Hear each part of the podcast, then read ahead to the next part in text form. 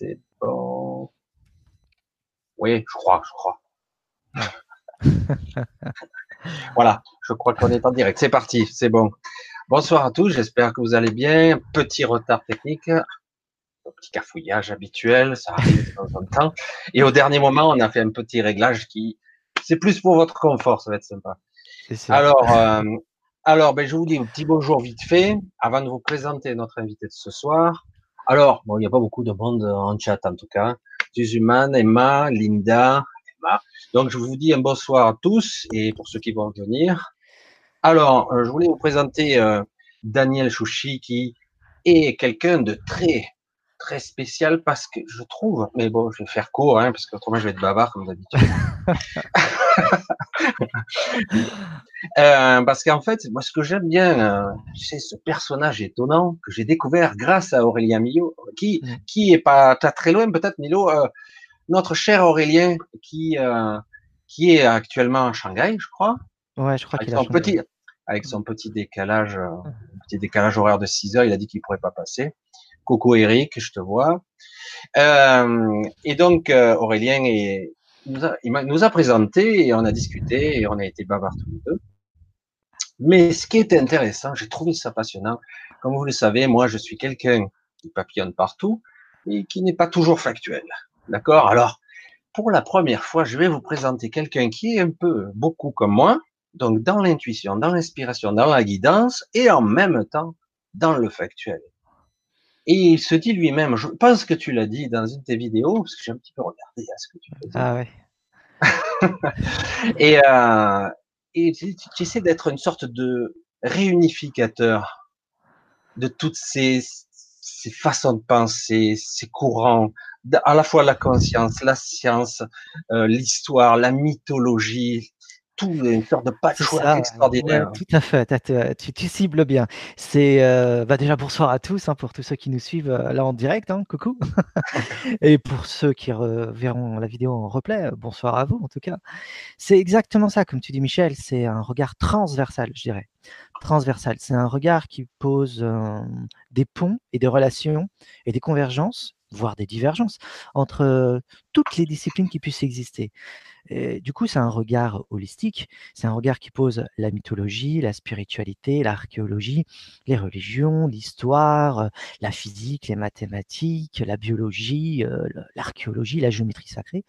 Tout ça pour avoir un regard non pas de synthétique, c'est-à-dire mmh artificiel, mais c'est plus un regard de synthèse, euh, un regard concret sur les choses. Comment les choses euh, fonctionnent, comment elles marchent, et ensuite comment tout ça s'articule d'une manière cohérente. Voilà l'objectif de tout ça. Et ça fait l'objet d'un livre. Ah oui, tout à fait. Euh, d'après ce que j'ai compris, je, me permets d'intervenir, mais après c'est toi qui compléteras parce que c'est mmh ton bébé. En ah fait, c'est qu'une partie de ton bébé, puisque je, je crois savoir qu'il y a trois tomes. C'est ça, c'est le premier. Euh, voilà, le, euh, le premier. Bon, je peux le montrer à l'écran. Voilà. Voilà. Attends, je vais te bloquer sur toi. Voilà, C'est bon? Voilà. Voilà, Émergence, tome 1. C'est ça. Émergence, tome 1, Présence, conscience et nature du réel, aux éditions Orphelia. Nous sommes l'édition Orphelia, puisque c'est mon association. Euh, j'ai créé Orphelia un but bien précis depuis un an et demi. Le but étant de partager toutes les connaissanses et les euh, offrir euh, aux gens euh, à travers le site internet orphelia.com, Orphelia avec un Y, donc Et là, sur le site, on va trouver nos conférences, nos activités, des ateliers, des séminaires.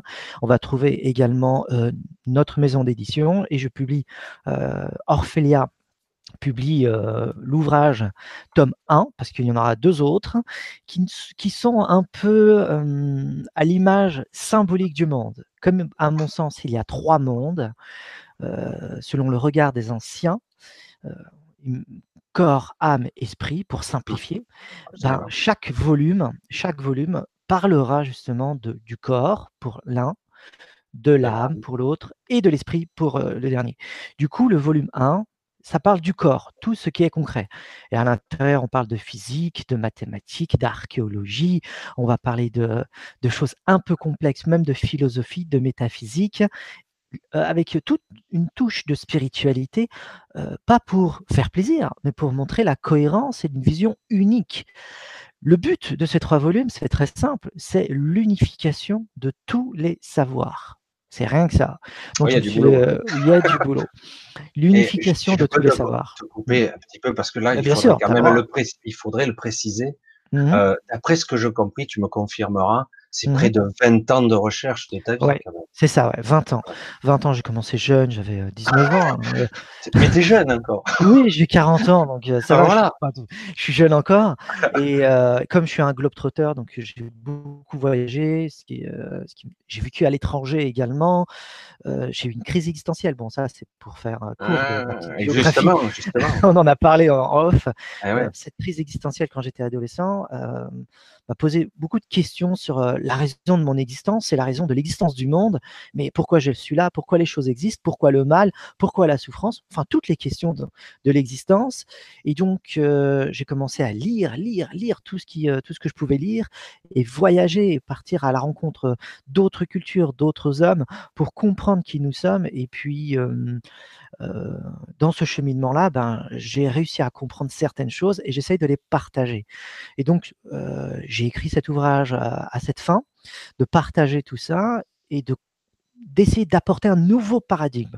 Tout le monde le sait, tout le monde le sait, on est dans un changement et ce changement, c'est un monde qui s'effondre et ce monde qui s'effondre, il faut apporter du neuf. Ça ne veut pas dire tout raser pour mettre du neuf. Ça veut dire on doit garder des choses qui viennent de l'ancienne civilisation, des anciennes cultures, du monde ancien. Et qu'est-ce qu'on peut faire avec cet ancien et apporter du neuf? Tel est l'objectif même de, mon approche. C'est un regard transversal, D'accord? Mais en plus de ça, c'est un regard, je dirais, de passerelle. je passe entre l'ancien et le moderne, mais également une histoire de passerelle entre le monde d'en haut et le monde d'en bas. Du coup, c'est des croisements. Moi, je vois ça comme des réseaux. Du coup, euh, mon approche, elle est très focalisée sur des systèmes de réseaux de croisement de plusieurs systèmes qui englobent plusieurs systèmes qu'on appelle la systémique.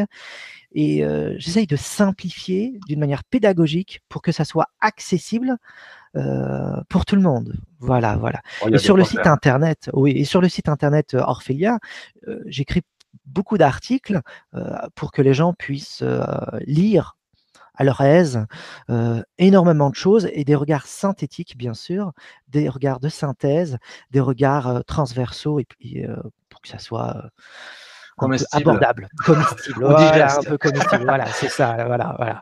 Parce que c'est, il est clair que toutes ces sciences, il y a, il y a de quoi faire. Parce que moi, j'étais un petit peu regardé aussi en diagonale sur pas mal de choses que tu fais. J'ai pu voir, honnêtement, parce que c'est pas toi qui le diras, moi je vais le dire, l'étendue de tes connaissances, on voit que tu as cherché euh, vraiment à l'origine, l'origine euh, même euh, de l'information, tu as essayé d'aller très loin dans la mythologie, aussi bien grecque, judéo-chrétienne et même au-delà. Ouais, euh, je sais pas si tu es allé jusqu'au cunéiforme ou même avant. Si, ouais, ouais, ouais. ouais, bien sûr. Sumérien, acadien, le sanskrit, euh, euh, l'avesta, enfin l'avestique on l'appelle, ou les langues mayas et aztèques. je suis polyglotte, donc je parle déjà des langues vivantes. Je parle plusieurs langues vivantes et je parle, enfin, je parle pas les langues mortes, mais j'ai plusieurs notions en langue ancienne, langue morte, pour les avoir étudiées. Et j'ai étudié également la philosophie, donc ça m'a permis d'approcher d'une autre manière la pensée des, anciens et la pensée des peuples premiers. du coup, moi, j'ai j'ai compris certaines choses, mais cette compréhension, il y a toujours une part d'ignorance. Et ça, faut insister. C'est-à-dire que on découvre dans, cette recherche, lorsqu'on essaye d'apprendre comment les autres pensent, que ce soit une autre culture ou une autre personne d'une autre culture, une autre civilisation, il y a toujours une tournure d'esprit qui nous est complètement étrangère. Et dans cette tournure d'esprit, eh bien c'est comme essayer d'entrer en terre inconnue. C'est ça qu'il faut voir. On a tendance à projeter sur euh, ce qui nous est étranger, nos propres références. L'erreur fatale, elle est là. Il faut toujours essayer d'approcher ces cultures et ces civilisations avec une part d'inconnu. On ne sait pas. Parce qu'ils pensent différemment, ils regardent les choses différemment, ils vivent les choses différemment. Et à partir de là, dans cette part d'inconnu, eh il y a une part d'humilité qui s'installe. On essaye de les approcher autant que faire se peut, On essaye de regarder comment ils pensaient ces gens-là autant que faire se peut.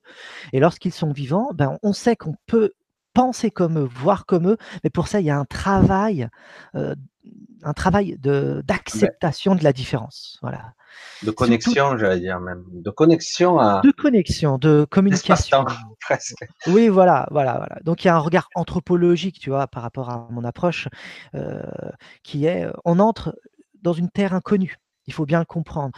Et, il faut être humble. J'insiste énormément sur ça. Il faut être humble. On, peut comprendre certaines choses, mais euh, c'est à notre propre mesure. Il y a toujours une part d'inconnu.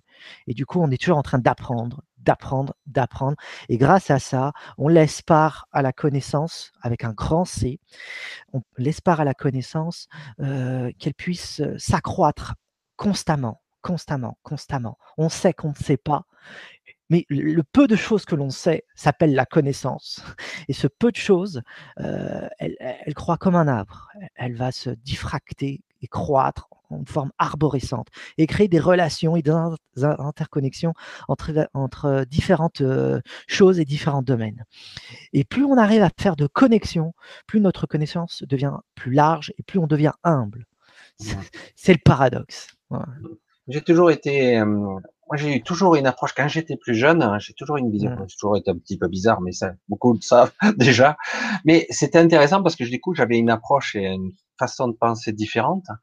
Et je, je me suis aperçu dans bien des cas, dans notre mmh société, que la, le soi-disant savoir ou la connaissance, parce que des fois on mélange les deux et c'est pas tout à fait la même chose. C'est ça, ouais. Et euh, c'était comme un segment qui se déplaçait, c'est-à-dire que beaucoup de personnes apprenaient mais désapprenaient en même temps.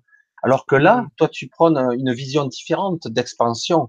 Alors que souvent, moi, j'ai pu voir que les gens désapprenaient euh, les choses ou oubliaient tout simplement, mmh. occultaient. Euh, et du coup, c'était comme un segment de connaissances qui se déplaçait.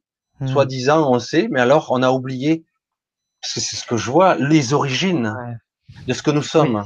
Oui, oui, c'est clair. Quoi. Nos racines. ça, c'est un vraiment très difficile, il faut, faut, le concevoir. Hein. Quand on est sur le terrain, ou, euh, ou lorsqu'on est avec les textes mères, euh, pas les de seconde main et des retraductions de retraductions, euh, on s'aperçoit déjà d'une part que c'est très dur de toucher la pensée de ces anciens, que ça soit les textes sumériens ou les textes sanscrits.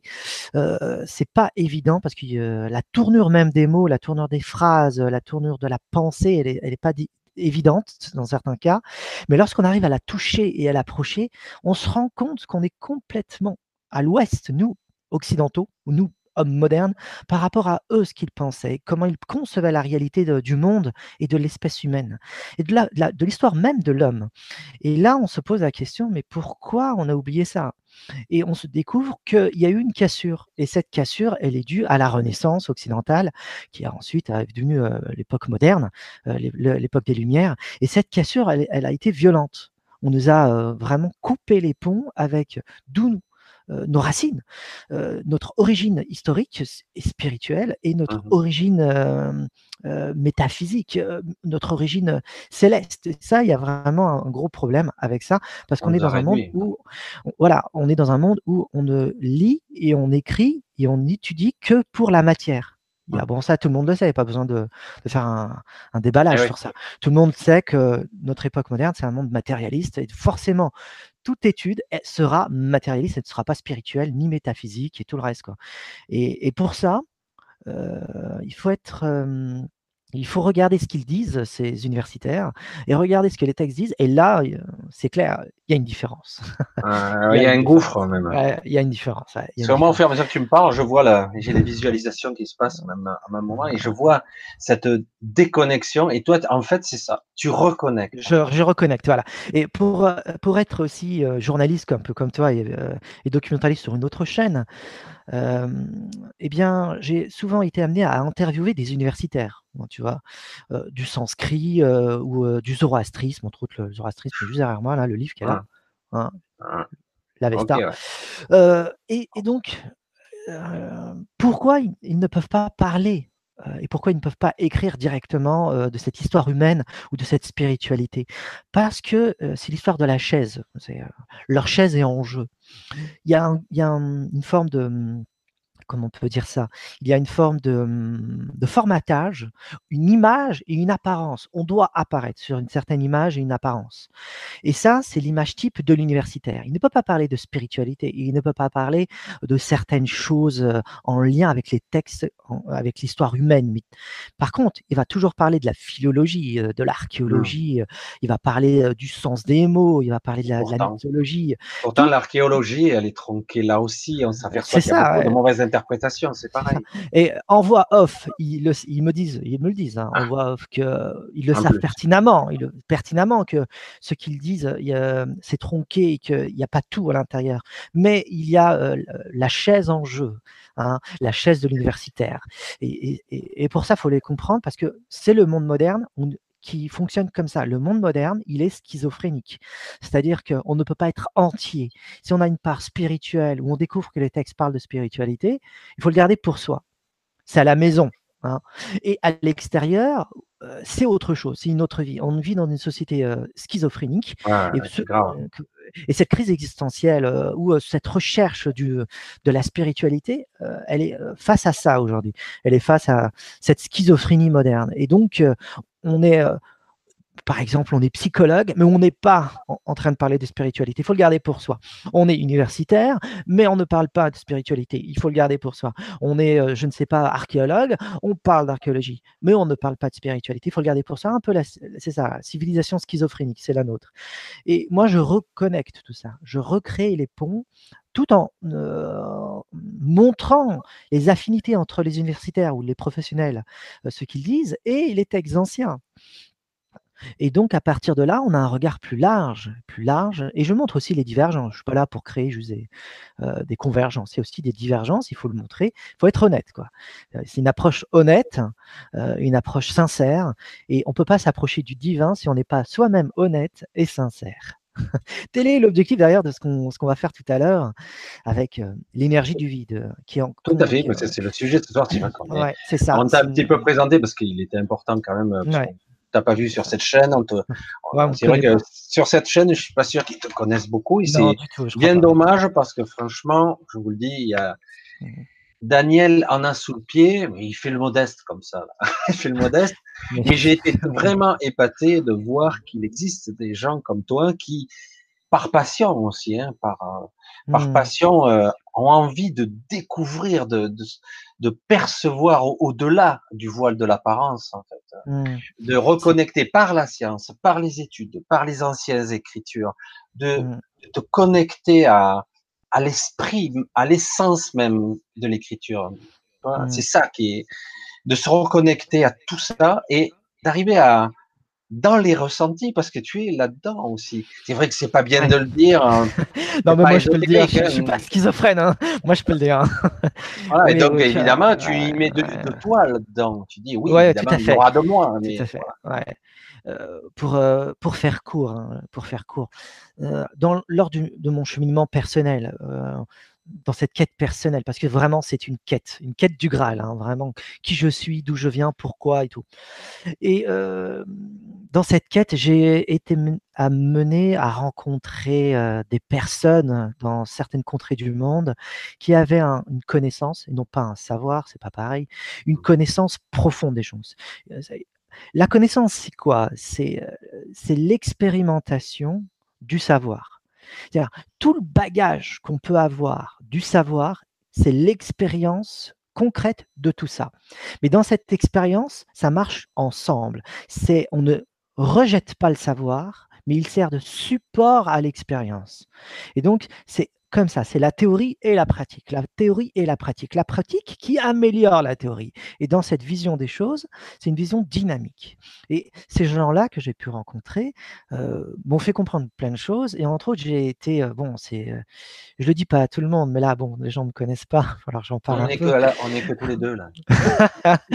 j'ai été réellement initié à initié dans le vrai sens du terme, pas initié à une discipline scientifique, mais initié à une voie initiatique spirituelle très dure, qui a duré un an et demi. Et j'avais 24 ans et c'est pas évident. Alors quand on le lit dans les textes, l'initiation des anciens égyptiens ou je ne sais pas quoi, on se dit ouais, c'est génial, je voudrais le faire. Mais réellement, l'expérience de ça, c'est changer. C'est la destruction. C'est la destruction du psychisme.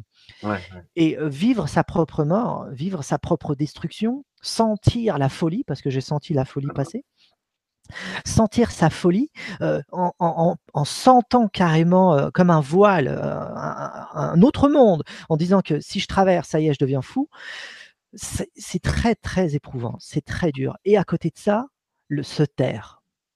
On n'est pas là pour la ramener. On n'est pas là pour dire moi je, je comprends, moi j'ai des choses à dire.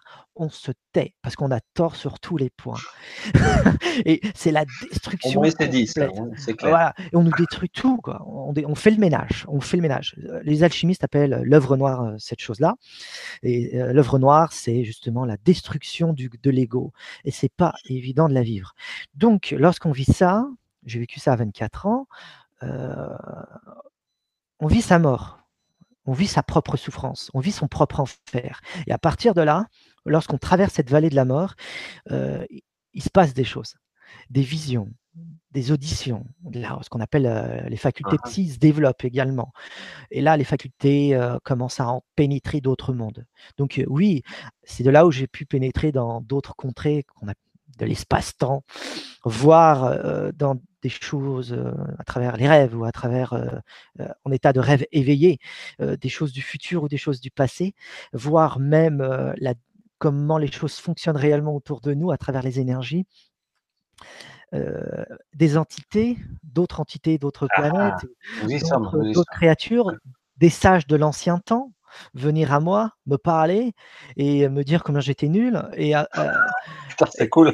oui, mais, mais, mais, mais c'est ça qu'il faut comprendre. C'est-à-dire que, à mon sens, ceux qui parlent de ça, c'est pour ça que j'aime pas parler vraiment de ça à tout le monde. Non, mais bon. ouais, mais là, bon, je, on fait comme ça, c'est pas pareil. pourquoi? Parce que la majorité des gens qui, qui parlent de ça, ils, se lancent des fleurs en disant oui, moi j'ai compris quelque chose, j'ai reçu des choses et vous allez voir, c'est merveilleux. Alors, euh, alors qu'ils ne parlent pas de, enfin, je ne sais pas s'ils l'ont vécu, je suis pas là pour savoir s'ils l'ont vécu ou pas, mais ils ne parlent pas de la perception. Destruction de la chose, comment c'est destructeur pour renaître à nouveau, renaître avec une véritable authenticité, ne plus se mentir à soi-même ne plus être, euh, se voiler la face avec la, souffrance du monde ou comment les choses fonctionnent. C'est une renaissance, c'est un phénix. Et également, euh, ce qui cause problème, c'est euh, le message qui vient. Ils disent, j'ai été en contact et j'ai reçu un message, il est merveilleux, vous allez le voir, vous allez l'écouter. Mais c'est problématique parce que lorsqu'on reçoit ces messages-là, la première chose qu'on reçoit, c'est combien on est nul combien on est ah. stupide, combien on est ignorant. En fait, ça te remet en perspective. Oui. ça te remet à ta place. Oui, et, si on regarde par exemple Carlos Castaneda, euh, bon, pour ceux qui le connaissent, le Nagual et tout, euh, celui qui a fait connaître le chamanisme mexicain uh-huh. euh, aux Occidentaux, lui-même s'est fait dégommer, s'est fait remonter les bretelles par Don Juan, qui était son initiateur, et ça n'a pas été évident pour lui de, pouvoir surmonter tout ça, parce que ça, c'est réellement profond, c'est ça que, que l'on vit. C'est ça que l'on vit. Bon, du coup, j'ai reçu des, messages, j'ai reçu des choses, mais il y a aussi quelque chose d'intéressant, c'est qu'on ne reçoit pas tout d'un coup. On reçoit. Euh, euh, c'est comme s'il y avait une condensation et on reçoit un gros truc et ça se déroulait au fur et à mesure du temps. Et là, j'ai commencé à comprendre avec euh, le temps qui passait pourquoi je n'arrivais pas à comprendre tous ces messages et toutes ces relations et toutes ces connexions et puis ces visions que j'ai eues et, ces, euh, ces, êtres qui me parlaient? Je me disais, mais pourquoi j'arrive pas à, comprendre ce qu'ils me disent? Et au fur et à mesure du temps, dix ans, c'est cool, après avoir vécu ça, et je commence à comprendre un jour, en attendant un bus, juste, ça arrive par hasard, en attendant un bus, je, ne réfléchis même pas à ça, hein, je suis là juste en train d'attendre, et en attendant le bus, j'ai un déclic. Alors, euh, je ne sais pas ce qui s'est passé, pourquoi à ce moment précis euh, il y a eu le déclic, ben, parce que ça devait être là, on sait, mais pourquoi maintenant hmm, Une grande part de mystère? J'ai compris. J'ai compris que la connexion avec la condensation de l'espace-temps, à certains plans, on va le voir tout à l'heure, le, temps et l'espace euh, n'existent plus. Et, cette, et cette, euh, cet espace-temps qui est condensé en un point forme une éternité. C'est un présent éternel. Et cette éternité, lorsqu'elle crée du temps et de l'espace, elle crée du temps et de l'espace pour se dévoiler. C'est comme s'il y avait une, un dévoilement et une déconstruction d'elle-même. Elle, se, elle sortait d'elle-même. Et l'espace-temps apparaissait à ce moment-là. Et là, j'ai compris quelque chose de, de, en lien avec la spiritualité, en lien avec ces messages. C'est pourquoi certaines fois on n'arrive pas à comprendre des messages. C'est parce qu'on euh, la condensation de cette énergie lorsqu'elle nous arrive, elle est en lien avec une forme d'éternité, de présence. Mais on a besoin de déployer du temps pour que tout le contenu puisse apparaître les uns derrière les autres. C'est comme si c'était des couches se hmm, des couches de dévoilement au fur et à mesure. Et au fur et à mesure de, ma connaissance, de, mon exploration, eh bien, le déclic permettait de comprendre tout ce qui était contenu. Et donc, voilà le rapport entre l'éternité et l'espace-temps, c'est que l'éternité a besoin de l'espace-temps pour se faire entendre, se faire voir, se faire comprendre. Et à partir de là, il y a une relation entre l'éternité et le déploiement de l'espace-temps. Et il y a des couches d'espace-temps, ce qu'on va voir un peu tout à l'heure. Oui, c'est pour ça que tu parles aussi de conscience, et on peut dire aussi du vécu, parce que quelque part, il y a une, on parlait tous les deux l'autre fois de, moi je parlais en termes biologiques de métabolisation, mais en fait c'est ça, tu intègres les choses de façon, parce qu'on est dans un monde plus linéaire, on va le dire comme ça, au mmh. niveau informationnel, mmh. euh, parce qu'on n'est pas aussi multitâche que ça. Euh, et du coup, on a besoin de digérer ça. Mmh. Euh, un jour, quelqu'un, je parle un petit peu à gauche, je parle un petit peu à gauche. Ah, vas-y, hein. c'est mon appart personnel, c'est moi. Un jour, quelqu'un m'a dit, le vrai génie, c'est celui qui est pas capable. les personnes lambda traditionnelles doivent apprendre A pour passer à B, pour passer à C, pour passer à D, passer à E. Et mais le génie, il sait déjà à E, il a, il a déjà sauté toutes les étapes. Et moi, je lui dis intuitivement, uh-huh. C'est vrai qu'on a l'impression, de façon illusoire, hein, qu'on a l'impression qu'il sait déjà E, mais il a déjà intégré les autres étapes. Oui, c'est implicite. Ouais, c'est implicite. Et là, euh, on peut citer. Euh, alors, je parlais d'un physicien qui s'appelle David Bohm. Euh, David Bohm, hein, c'est un Anglais ou un Américain. il parle justement de cette conscience dont on vient de parler là. C'est une hmm, cette conscience qui est en lien avec cette éternité. Il faut concevoir qu'il y a deux formes de conscience avant de parler de David Bohm. il y a cette conscience qu'on appelle le soi, c'est une conscience universelle. Cette conscience soi, c'est l'éternité elle-même. C'est une pure présence. Il n'y a pas d'espace-temps pour elle. Il n'y a que de la présence. Et on l'appelle la conscience universelle ou le soi. Elle porte plusieurs noms. Le divin euh, euh, et plein de noms dans les le religions. supérieur. Euh, oui, voilà. Le moi supérieur aussi pour Sri Aurobindo, tout le reste. cette chose-là va porter tous les noms lors de sa manifestation au sein de différentes cultures. Parce que au sein de l'espace-temps, chaque culture va regarder cette éternité, mais va la regarder selon leur propre culture, c'est-à-dire leur propre teinte, leur propre couleur. Et cette éternité va avoir un, certain nom, une certaine forme. Mais en fin de compte, elle peut s'appeler Yahvé, elle peut s'appeler Allah, elle peut s'appeler Brahma, elle peut s'appeler euh, pour les Aztèques, peu importe. Ce qu'on découvre dans les textes, c'est que c'est la même entité, cette même présence, cette même conscience universelle qui parle à travers l'espace-temps. C'est le même message qui est transmis, mais elle est euh, ce message est transmis euh, selon la teinte de celui qui observe. Donc là, on parle de culture, mais c'est la même chose individuellement. Lorsqu'on a l'expérience du divin en soi, euh, elle va prendre la teinte, ce divin va prendre la teinte de celui qui l'observe.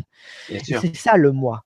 Et c'est cette conscience s'appelle la conscience individuelle, le moi celle qui est dans l'espace-temps. Et donc, il y a une relation entre un moi qui est dans un espace-temps, un passé et un futur, et un autre, euh, une autre chose, qui est une entité divine, euh, qui est le, la conscience universelle, qui est hors de l'espace-temps. Et c'est un dialogue entre ce divin et ce moi-là. Et dans ce dialogue-là, qu'il soit culturel ou individuel, euh, ce qui se passe, c'est que chacun va observer selon sa teinte. Et ça, c'est intéressant et ça, c'est important. C'est-à-dire que lors de l'expérience, on va découvrir que chaque personne, à travers l'histoire humaine vont avoir la même expérience, mais la teinte va être différente. C'est-à-dire ils vont l'exprimer différemment selon leur langue et leur culture. Par contre, on découvrira les mêmes préceptes, les mêmes concepts, la même structure. Et ça, c'est important à le voir.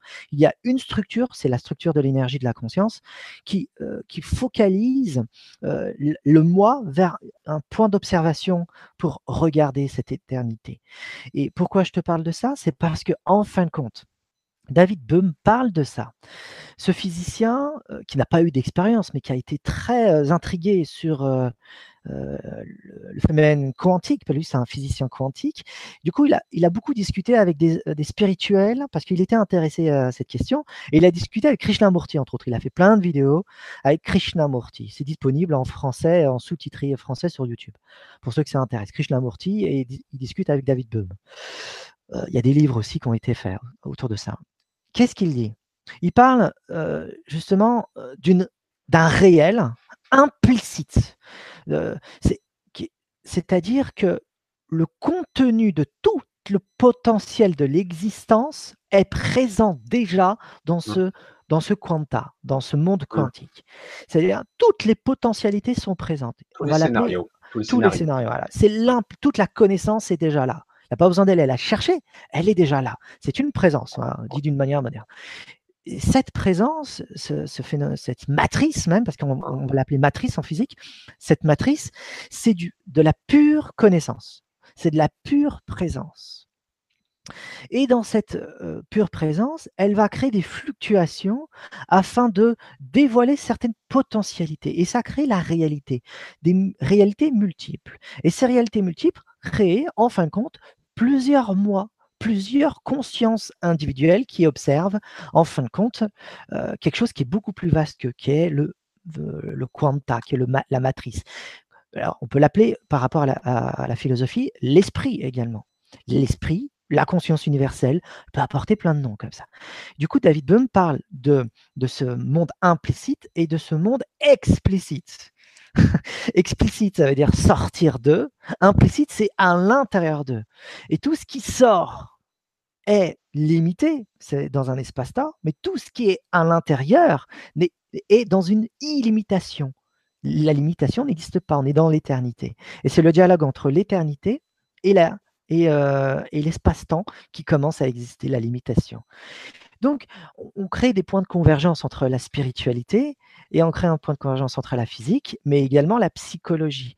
Et ça, on va en parler aussi après, lorsqu'on va faire le déroulé euh, euh, de nos PDF, pour montrer qu'en fin de compte, euh, ce que découvre la physique aujourd'hui, les anciens le disaient. Et chacun peut le vivre individuellement lorsqu'il fait cette expérience en allant vers le chemin spirituel divin.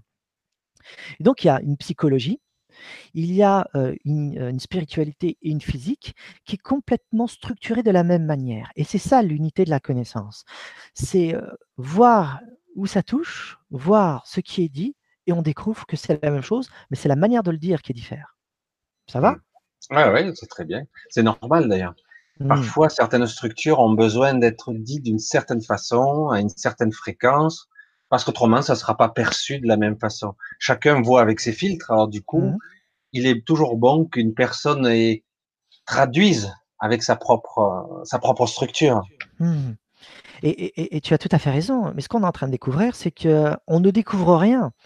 On ne fait que redécouvrir ce qui est déjà là, voire même pour jouer sur les mots, ce qui nous a été caché même. Ah, ouais, voilà. Mais c'est ça le mot découvrir. Voir sur, on joue sur le mot découvrir, c'est ce qui est couvert. Et donc on mmh. découvre comme on enlève la couverture. C'est ce qu'on appelle le dévoilement. Et là, c'est la même chose. C'est quelque chose de voilé et on dévoile, on enlève le voile. Et ça, ça s'appelle la révélation. On, euh, on, on, révèle quelque chose qui est déjà là. et, et, et c'est ça le, le, processus du chemin spirituel. Et c'est ça ce que découvre la psychologie euh, transpersonnelle même. Et c'est ça ce que découvre euh, la physique aujourd'hui. On ne fait que redécouvrir. On ne fait que dévoiler quelque chose qui est déjà là. Il n'y a pas de découverte. C'est déjà là. La présence, elle ne s'en va jamais. C'est pour ça, et c'est pour ça qu'il hum, faudrait même dire qu'on pense que le divin, qu'on appelle le divin en soi, le moi supérieur ou autre, est quelque part. Mais là, on fait une erreur flagrante. Évidemment. Parce que dire quelque part, c'est poser un ou. Or, le ou, c'est un espace. Le moi supérieur ne vit pas dans un espace. Il est hors temps. de l'espace. Il, est dans un- il, il développe le temps, il crée l'espace pour se montrer se dévoiler, mais c'est lui qui crée ça. Mais il n'est pas l'espace, il n'est pas le temps. Au contraire, c'est lui qui le produit. Il est hors de l'espace-temps. On est dans, on est dans un monde informationnel, Oui, pratiquement, au-delà de tout ce qu'on peut nous imaginer, évidemment. Uhum. Mais applique-le, applique-le ça. Concrètement, ça veut dire quoi? Ça veut dire que moi-même, en tant que personne humaine, je suis une information divine qui a pris une forme particulière dans un temps et un espace. Et ceci est, qui, est valable pour toutes les choses qui m'entourent, que ce soit un animal, un végétal, une pierre, n'importe quoi. Toute chose est information, mais il faut l'appliquer concrètement. Parce que la physique, euh, le problème de la physique, lorsqu'elle parle de tout est information, euh, elle ne dit pas jusqu'au bout ce que ça, les implications de tout ça. Ce qui veut dire que moi, en tant qu'être humain, je suis information. Tu vois ce que ça veut dire? Absolument. Moi, j'ai un sens. Et donc oui, il y a un sens en tant qu'information qui découle de cette matrice. Et ça, c'est touché à la spiritualité. Et ça, c'est touché à la métaphysique. C'est pour ça qu'ils n'en parlent pas, les, les physiciens.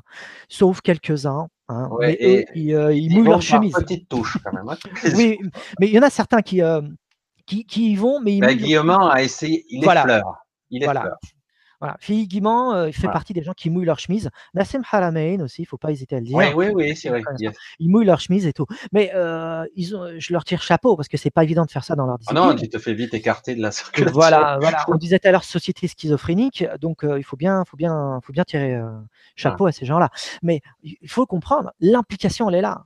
C'est les conséquences, elles sont là. C'est qu'il y a du sens à la vie.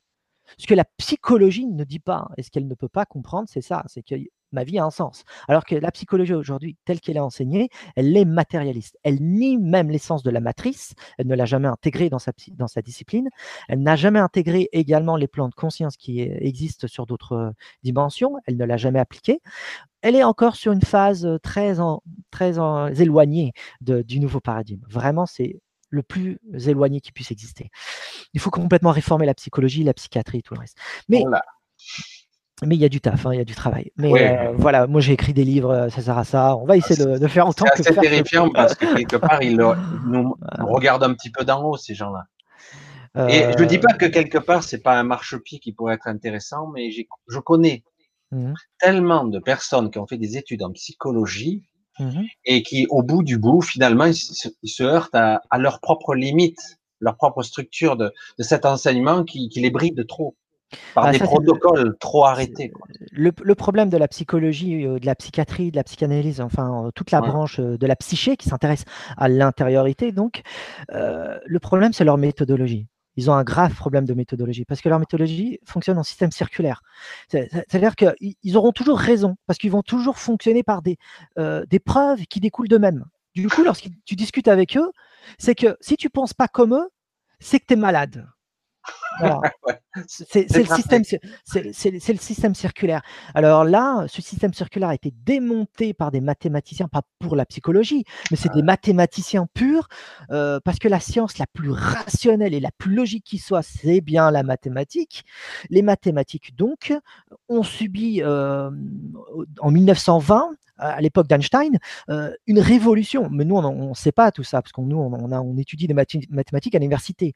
Mais les maths, vraiment, lorsqu'on l'étudie à l'université, euh, euh, très dur, il y a une révolution et on n'a pas conscience. En 1920, il y a une personne qui s'appelle Gödel, il s'appelle Kurt Gödel. Il a compris et il a mis en place ce qu'on appelle le théorème de l'incomplétude. Qu'est-ce que c'est que cette chose-là? C'est que tout théorème, les théorèmes mathématiques, c'est-à-dire qu'ils doivent prouver que tel théorème prouve une réalité, que c'est réel parce que c'est prouvé mathématiquement, Oh, la preuve mathématique, ce qu'on appelle les axiomes. Euh, tout théorème ne peut pas démontrer et ne peut pas démontrer ce qu'il démontre parce qu'il y a toujours une part à l'intérieur de son théorème d'inconnu. Qu'est-ce qu'il est en train de dire? Il est en train de dire que même la science la plus rationnelle et la plus logique, celle qui peut démontrer la réalité dans laquelle euh, nous vivons, même là, euh, on ne peut pas tout comprendre et on ne peut pas tout savoir. Et là, il a mis une bombe atomique, c'est vraiment le cas, parce que maintenant les mathématiques grâce à Kurt Gödel, on sait que tout système fermé, donc un axiome, un théorème, une façon de penser circulaire comme la psychologie, tout, lorsqu'elle pense par elle-même, en pensant prouver par elle-même qu'elle a toujours raison, elle se trompe parce qu'il y a toujours une part d'inconnu qu'elle ne pourra jamais prouver. Et donc à partir de là, euh, la pensée circulaire explose. Il faut laisser de la place à l'inconnu il faut laisser la place à quelque chose qu'on ne sait pas pour pouvoir prouver ce qu'on est en train de montrer. Et là, c'est si on applique ça maintenant en psychologie, on démonte la psychologie et on démonte toute la science de la psyché qui fonctionne en système circulaire. Et c'est le problème en psychologie. Le problème, c'est qu'ils ont toujours raison.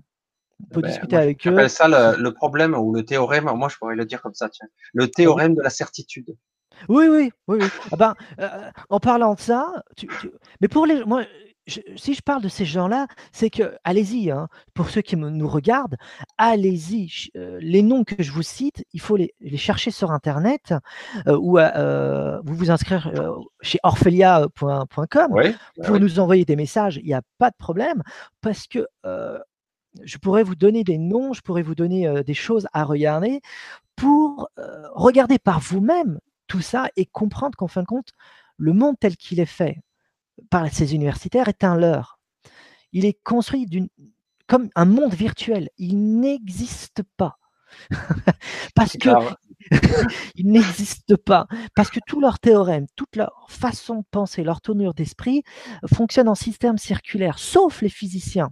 Il n'y a que la physique actuelle qui a, qui a accepté cette réalité du paradoxe, qu'il y a l'inconnu et en même temps une part de choses que l'on sait toutes les autres disciplines fonctionnent en, système circulaire, boucle, boucle fermée, et c'est En plus, quand on réalise, c'est toi-même qui en as parlé, que nous sommes tous dans un système de réseau de conscience, quelque part, et d'information. Donc, tu mmh. ne peux pas t'enfermer. Parce que mmh. tout est évolutif en permanence. Mmh. oui. complètement. Complètement. Et euh, je voulais te dire euh, par rapport à Kurt Gödel, donc ce mathématicien, euh, il y a énormément de choses à connaître dans d'autres disciplines qui parlent de la même chose. Tu disais tout à l'heure euh, l'incertitude, le théorème de l'incertitude il existe. Il existe. En plus. Ouais, il existe. Et euh, cette incertitude, c'est Kurt Gödel qui en parle. Un des noms, c'est l'incertitude. Après, bon, il y a d'autres physiciens qui parlent de l'incertitude de deux positions par rapport au photon. C'est pas la même chose. Mais euh, il y a un philosophe qui s'appelle Wittgenstein, Ludwig, Ludwig Wittgenstein, qui a vécu à la même période, 1920. Euh, c'est un Allemand, il est parti euh, en Angleterre et faire ses, euh, devenir professeur là-bas, à Oxford. Qu'est-ce qu'il dit, lui? Il parle même du langage. Lui, il a beaucoup étudié la philosophie du langage. Il dit que la philosophie et le langage ne peuvent prouver, ne peuvent rien prouver, ne peuvent expliquer, ne peuvent expliquer la nature du réel. Donc tout langage, toute tout, discours, euh, tout discours pour expliquer le monde comme il fonctionne avec des mots concrets arrive à une limite, une limite, et on arrive à l'inexplicable. On arrive à quelque chose qui est l'inconnu. Et tous essayent d'expliquer chez les philosophes cette part d'inconnu à travers un langage. Et ce qu'ils montrent, c'est que on ne peut pas expliquer cette chose-là avec le langage de tous les jours. C'est impossible. Et là, on tombe des nues parce que paf, on a vu que la mathématique explose. Maintenant, on voit que la philosophie, elle explose. C'est-à-dire que euh, la psychologie, elle est restée, elle est là, elle est bloquée sur elle-même. Euh, et ce qui est intéressant, et ça, c'est le constat à faire, c'est que tout ce qui a affaire à l'humain, et là, on parle de la psyché, c'est problématique pour le monde moderne parce qu'on touche à notre origine, on touche à d'où nous venons. Et là, c'est un point névralgique pour euh, le monde moderne. Capital. Capital. Parce que c'est trop dangereux. Quoi. On a tué les religions, on bousille les spiritualités. Et alors là, on, avec les mathématiques, la philosophie, euh, la physique, on est en train de découvrir que, bah oui, il y a une part de spiritualité, bien sûr, il y a une part de conscience qui n'est pas localisée dans notre corps, et ainsi de suite. Et là, on dit, ah non, non, non, on touche pas, on reste. C'est très dogmatique en psychologie. En psychologie. Ah, je parle d'une religion, hein, les sciences, entre guillemets, sont une religion on est d'accord, on est d'accord, ah. on est d'accord. Bon, tu vois, on a fait un grand tour. Euh, non, mais c'est vrai qu'il y aurait beaucoup à dire là-dedans. C'est ça. Il y a des positionnements qui font qu'il y a des verrous qui sont, mm. qui ont été posés au niveau mm-hmm. mémoriel, au niveau euh, informationnel. Et du coup, quelque part, il n'est pas bon de, de s'approcher trop de ces verrous, de ces clivages. Et c'est dommage parce que c'est là où on peut établir à un moment donné, si on est capable d'ouvrir l'esprit, ce que tu tentes, en tout cas à travers toute ta quête, ta mmh recherche, tu tentes de réunifier un petit peu, de réconcilier tout ça. Parce qu'en fait, rien n'est clivé. Tout se reconnecte à un moment donné. C'est ça. Voilà, l'unification de tous les savoirs. L'unification de tous les savoirs implique que nous sommes tous connectés et toutes les disciplines scientifiques, artistiques, philosophiques, religions, spirituelles, archéologie, peu importe où on se tourne, c'est la même chose. Et il faut savoir l'observer. Le but du livre Émergence, euh, c'est ça. Hein. Euh, c'est pour ça que ça a duré 20 ans. Mais moi, je dors pas beaucoup, je lis beaucoup, je voyage beaucoup, mais euh, je, parce que c'est une quête personnelle. Mais cette quête personnelle, euh, à un certain niveau, j'ai réussi à comprendre certaines choses. Et cette compréhension, j'essaye de l'offrir maintenant. Voilà. Tel est le but de nos séminaires, parce qu'on fait des séminaires également. Ah oui nos séminaires, nos ateliers. Tel est le but du blog avec euh, les articles que j'écris euh, au blog, mais également pourquoi euh, j'essaye d'intervenir dans différentes chaînes pour parler de ça. C'est pas pour parler de moi. à la rigueur, on s'en fout de moi. Ce qui compte, c'est ce que j'essaye de transmettre qui compte. C'est pas moi. Ah non, mais quand même, tu as un parcours à, la fois initiatique et pourtant maintenant pragmatique, scientifique, factuel même, mais mmh que tu as synthétisé, mais par ta conscience, par ton soi, quoi. Je sais pas, c'est très conscient ce que tu fais. Tu y portes un regard très particulier, très pas personnel, égocentrique. Non, c'est très large. Bien sûr. Alors l'ego, euh, l'ego, euh, faut, l'ego, c'est c'est vraiment à mettre à part. Euh, la sincérité, l'authenticité, l'honnêteté, tout ça fait partie du cheminement. C'est dès qu'on se ment à soi-même, on, on souffre. Donc, on se trahit. Il y a la part de souffrance, il y a la part de déni, il y a la part de, de l'autruche qui ne veut pas voir les, choses telles qu'elles sont, qui ne veut pas régler les problèmes. C'est un chemin de croix, comme ils disent les chrétiens. Vraiment. C'est un chemin de croix où on commence à enlever tout ces, parts négatives. On, on, enlève tout ce qui n'est pas bon de nous. C'est ça l'œuvre noire alchimique. On enlève tout. On enlève tout. Ça peut durer une vie, ça peut durer des vies pour ceux qui croient à l'incarnation, euh, mais le but, c'est d'aller dans le chemin. C'est pas le but qui compte, c'est le chemin, le but lui-même. Et eh oui. Et, ça, c'est ça, c'est ce qu'il faut dire. Le message à la destination. En fait. C'est pas la, voilà, c'est pas arriver à bon port qui compte. C'est aller au chemin, arriver vers ce port qui compte. Comment y arriver? Et là, on, on, se décrasse, on enlève, on enlève. Et donc oui, moi j'ai des choses à changer. Euh, tous ceux qui sont comme moi, qui sont dans une vision hein, humble, euh, ont des choses à changer. On s'aperçoit que, au contraire, justement, on est tout petit. Tu parlais du côté misérable de la tacle ou de la gifle que tu t'es pris. Et oui, en fait, tu réalises, oh là, qu'est-ce que je suis misérable. Mais quelque part, c'est un constat et c'est de là que tu dois partir. Oui, oui. Après, tu acceptes les choses telles qu'elles sont. Ça, c'est la vérité. on n'est pas là en train de, créer des théories sur des théories. Et euh, le problème des théories, pourquoi il y a pléthore de théories? Toi qui es journaliste dans une chaîne, qui interviewe des milliers de gens comme moi, euh, tu, dois, tu, dois en rencontrer des gens qui ont euh, plein de théories plein de théories sur comment les choses fonctionnent. Et on va te décrire euh, encore une fois comment les choses fonctionnent. Mais ce ne sont que des théories. Euh, parce que c'est une chose construite par le mental. On veut essayer de construire les choses selon notre mesure, notre capacité à comprendre les choses. C'est là, moi, où je me différencie. Ce que j'essaye de montrer, c'est pas une théorie, c'est une vision. C'est pas une théorie encore qui s'applique à d'autres théories. C'est détruire les théories qui sont qui découlent du mental. C'est ce que je m'habite à faire avec la mathématique, la philosophie, euh, l'archéologie, l'histoire, euh, la physique et tout le reste. Hein. Je, montre euh, tout ça dans, dans les ouvrages pour enlever cette part du mental qui s'est inscrite dans les théories et pour laisser venir ce qui est là, ce qui est présent. Et ce qui est présent, c'est pas évident de le regarder parce que regarder les choses en face, ça demande à regarder le divin en face. Et ça demande à regarder la conscience cosmique telle qu'elle est. Mais on est tellement éloigné, couche après couche de ça, qu'il faut enlever les couches par des révélations, dévoilements, comme on a dit tout à l'heure, pour arriver à ça. Et ça demande un effort parce qu'on est tombé vers le bas. Et cette chute euh, dans la matière euh, nous, nous, a peu senti. Et c'est l'ego, ça. L'ego veut qu'on s'ancre dans les affaires de tous les jours. Il veut pas monter parce que ça va être problématique, ça va demander du travail. Non, non, je veux pas. Du coup, on crée des théories pour pallier pour pallier, pour pallier euh, ce, refus de monter. C'est ça les théories. Les, les, théories découlent du mental, découlent de l'ego. Mais la vision ne découle pas de l'ego. C'est là et c'est tout. Et donc, si on dégomme une vision, eh bien, on l'améliore plutôt. On améliore la vision.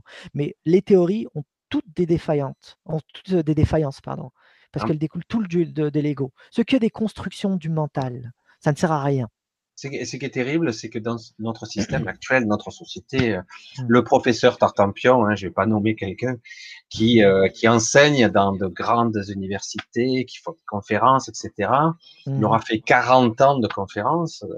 Et si un jour il tombait, il commençait à comprendre, enfin, de toucher du doigt une infime, un infime fragment de vérité ou de sincérité, comme tu dis, Mmh qu'est-ce qu'il va faire? Remettre en question tout ce qu'il a appris, tout ce qu'il enseigne, ou il va-t-il laisser à son ego On va balayer ça sous le tapis, parce que autrement, toute ma vie, ça voudrait dire que j'ai ah été un, usurpateur.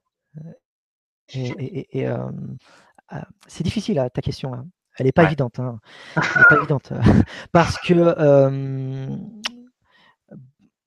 parce que c'est ça le chemin. C'est jusqu'à quel point on peut se remettre en question? Ouais si j'ai 40 ans derrière moi et que j'ai toujours cru par certitude que c'était ça, il y a un jour, je découvre que je m'étais planté de A à Z, bah, qu'est-ce que je fais? Qu'est-ce que je fais? C'est ça la, spiritualité. Bah, c'est à toi de voir. Si tu décides d'avancer, tu avances. Et donc, sois humble et dis bah, Je me suis complètement planté, je prends un autre chemin. Ou tu fais l'autruche, tu dis Non, non, je crée un autre truc pour montrer que j'avais raison et que je sauve, l'affaire. Voilà, je sauve l'affaire. Même mieux, je vais ridiculiser les autres hein, qui, eux, ont les. Sur le bon Après la jalousie, après l'orgueil peut se mettre en place. toute l'affaire de l'ego est là. Hein. tu touches un, point important. Toute l'affaire est là. Jusqu'à quel point on est capable de se remettre en cause? Jusqu'à quel point? Mais le but, c'est pas de, se remettre, de remettre les autres en cause. Le but, c'est de se dire qui a tort, qui a raison? Non, non, c'est pas du tout ça. Le but, c'est qu'est-ce que qu'est-ce qu'on veut? Pourquoi nous existons? Pourquoi nous sommes là? Est-ce que nous sommes là pour boire, manger, dormir? Est-ce que je suis là pour avoir un travail et subvenir à mes besoins et puis c'est tout? Est-ce que le sens de mon existence et le sens de l'univers est que pour ça? Ça, c'est la question fondamentale. Et lorsqu'on écoute les gens, bah non, on nous répond à côté. Oui, vous êtes là pour boire, manger, dormir et travailler. Voilà. Bon, non. Le, au bout d'un moment, il faut comprendre que non, une plante, une fleur qui pousse, elle n'est pas là pour. Euh, bah, tous les gens qui nous regardent, ils ont senti à un moment donné que c'est un peu court quand même. Il y, a quelque chose, qui tourne pas rond. Mais ensuite, euh, lors du cheminement, bien, bien sûr, on se pose cette question jusqu'à quel point je peux me remettre en cause? Qu'à quel point? Parce que je pense que j'ai raison et peut-être que je m'illusionne moi-même sans m'en rendre compte. Voilà. Hein. Euh, je voulais juste dire un petit truc parce qu'il y a des gens qui font des réflexions ici et là. Ah, si on a un petit peu le, le temps après, parce que quand même tu as un joli déroulé à faire. Oui, j'ai un déroulé. Et euh, si on a un petit peu de temps, qu'on est encore en forme et que Daniel n'est pas HS, eh ben on verra si, euh, si le chat nous fait pas des misères, on verra, on répondra un petit peu. Peut-être que, peut-être avant de, de, commencer tout ce qu'on doit faire, tu veux que je, qu'on réponde à des questions vite fait ben, C'est au sens large, je ne sais pas si c'est dans, ta vision, mais certains parlent de Grabavoy. Donc, ah, oui. Euh, euh, parlerez-vous du pilotage de la réalité d'après Grabavoy? Est-ce que un petit peu, euh, ouais, tu connais un petit peu? Donc, c'est une question. Je ne sais pas, moi je reste un peu perplexe face à ça, mais c'est intéressant. C'est ouais, c'est intéressant. Ok. tu veux qu'on y réponde ou on attend la fin? Vas-y, ça y est, ça y est, si tu veux. Si tu as envie de ou de, le, de les. Comme tu veux, comme tu le sens. On le fait après. Grabavoy. Euh, Grabavoy fait partie de ces Russes, de ces Russes euh, tomaturges, de ces Russes, euh, parce qu'il y a vraiment de très grands tomaturges, c'est-à-dire des gens qui soignent, c'est ça les tomaturges, des gens uh-huh. qui soignent en Russie et qui sont connus là-bas. on n'en connaît pas assez en France. Grabovoy fait partie de ces gens-là. Et euh, avec ces formules, avec ces, numéros à réciter, ah, parce que c'est des, codes, voilà, c'est des codes et tout, assez énigmatiques sur certains points. C'est même un peu en connexion avec une forme magique euh, et de l'énergie, comment ça marche, d'une manière magique, mathématique. Euh, à, dire vrai, ça n'a aucun sens du point de vue mathématique. Hein, ça n'a aucun sens. À, à dire vrai, c'est une vision qui lui est personnelle. Et j'emploie bien le mot vision, non pas théorie, hein, à dessin. C'est une vision qui lui est personnelle. Et donc, Grabovoi, je ne sais pas quoi en penser. Alors c'est pour ça que je parle de vision et je ne parle pas de théorie, en sachant que pour moi, théorie, c'est une construction du mental et vision, c'est plus une réception d'une réalité. Donc, je lui accorde qu'il y a une certaine vision par rapport à ce qu'il enseigne dans ses numéros, dans ses formes d'énergie, dans ses formes de conception. ça n'a rien à voir avec des maths, c'est plutôt une vision, un ressenti, une compréhension qu'on lui a donnée sa vie est d'ailleurs très intéressante. Je conseille à toute personne qui nous regarde d'aller voir Grabovoi d'ailleurs. Sa vie, elle est très intéressante. Euh, mais on ne peut pas comprendre Grabovoi avec ses chiffres tout seul. C'est lui qui nous donne la clé. C'est lui qui nous dit comment ça marche. Et, là, c'est le problème. C'est euh, sans lui, sans ses clés, on ne peut rien faire. Limite, limite, limite. Si ça part pas en gouroutisation, c'est bien. Mais ça peut partir en gouroutisation à cause de ça, parce qu'il n'y a que lui qui a les clés. Du coup, pour pouvoir comprendre les codes, eh bien, on a besoin de lui pour pouvoir comprendre. Et c'est comme ça que ça marche le phénomène de gouroutisation. On a toujours besoin du guide, du maître, pour pouvoir euh, vivre sa spiritualité. Et ça, c'est l'anti-spiritualité même. Pourquoi? Parce que le maître en question, le vrai maître, donc Grabovoi, c'est une bonne question. Le vrai maître, c'est pas celui qui te demande de rester à vie avec lui. C'est celui qui va t'enseigner comment mmh, te, de vivre ta propre spiritualité. Lui, c'est celui qui t'offre les clés pour que toi-même tu puisses t'en te démerder. Et en fin de compte, le guide extérieur, c'est le guide intérieur. Et c'est ça qu'il faut comprendre. Le maître extérieur, c'est l'image visible de notre maître intérieur. Il n'y a pas de différence en fin de compte. Et le vrai maître, il comprend ce jeu-là. Il offre les clés hein, au fur et à mesure du temps. Et le but, c'est que lui puisse comprendre, la personne qui est en chemin, puisse comprendre comment se comprendre lui-même pour qu'il acquiert ces clés-là, qui sont de la connaissance, pour qu'il puisse s'émanciper du maître. Et lui-même devenir un maître et avoir des disciples. Tel est le but même des vrais maîtres.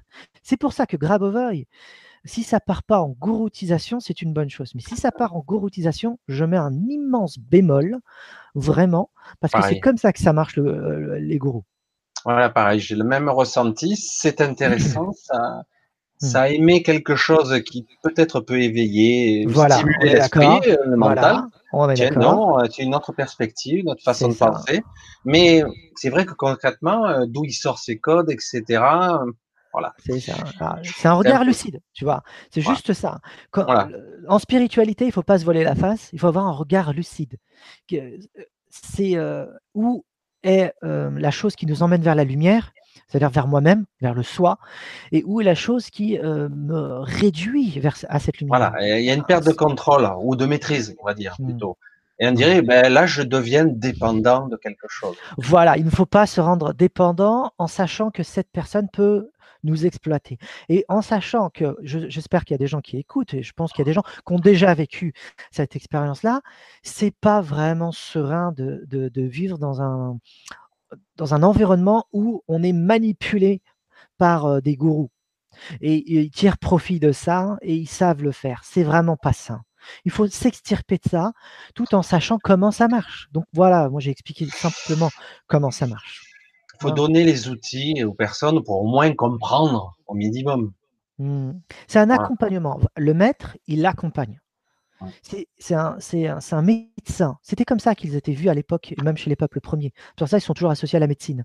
C'est un médecin. Il accompagne les gens à, à, leur santé. Santé mentale, santé émotionnelle, santé psychique globale, santé corporelle. Il les accompagne pour qu'ils aillent mieux et qu'ils s'ouvrent à la lumière. Mais une fois qu'ils n'ont plus besoin de lui, ben, débrouillez-vous maintenant. Vous avez la clé. C'est ça. C'est un accompagnateur. Un véritable maître. C'est ça. Ben, merci Chantal pour ce, petit aparté.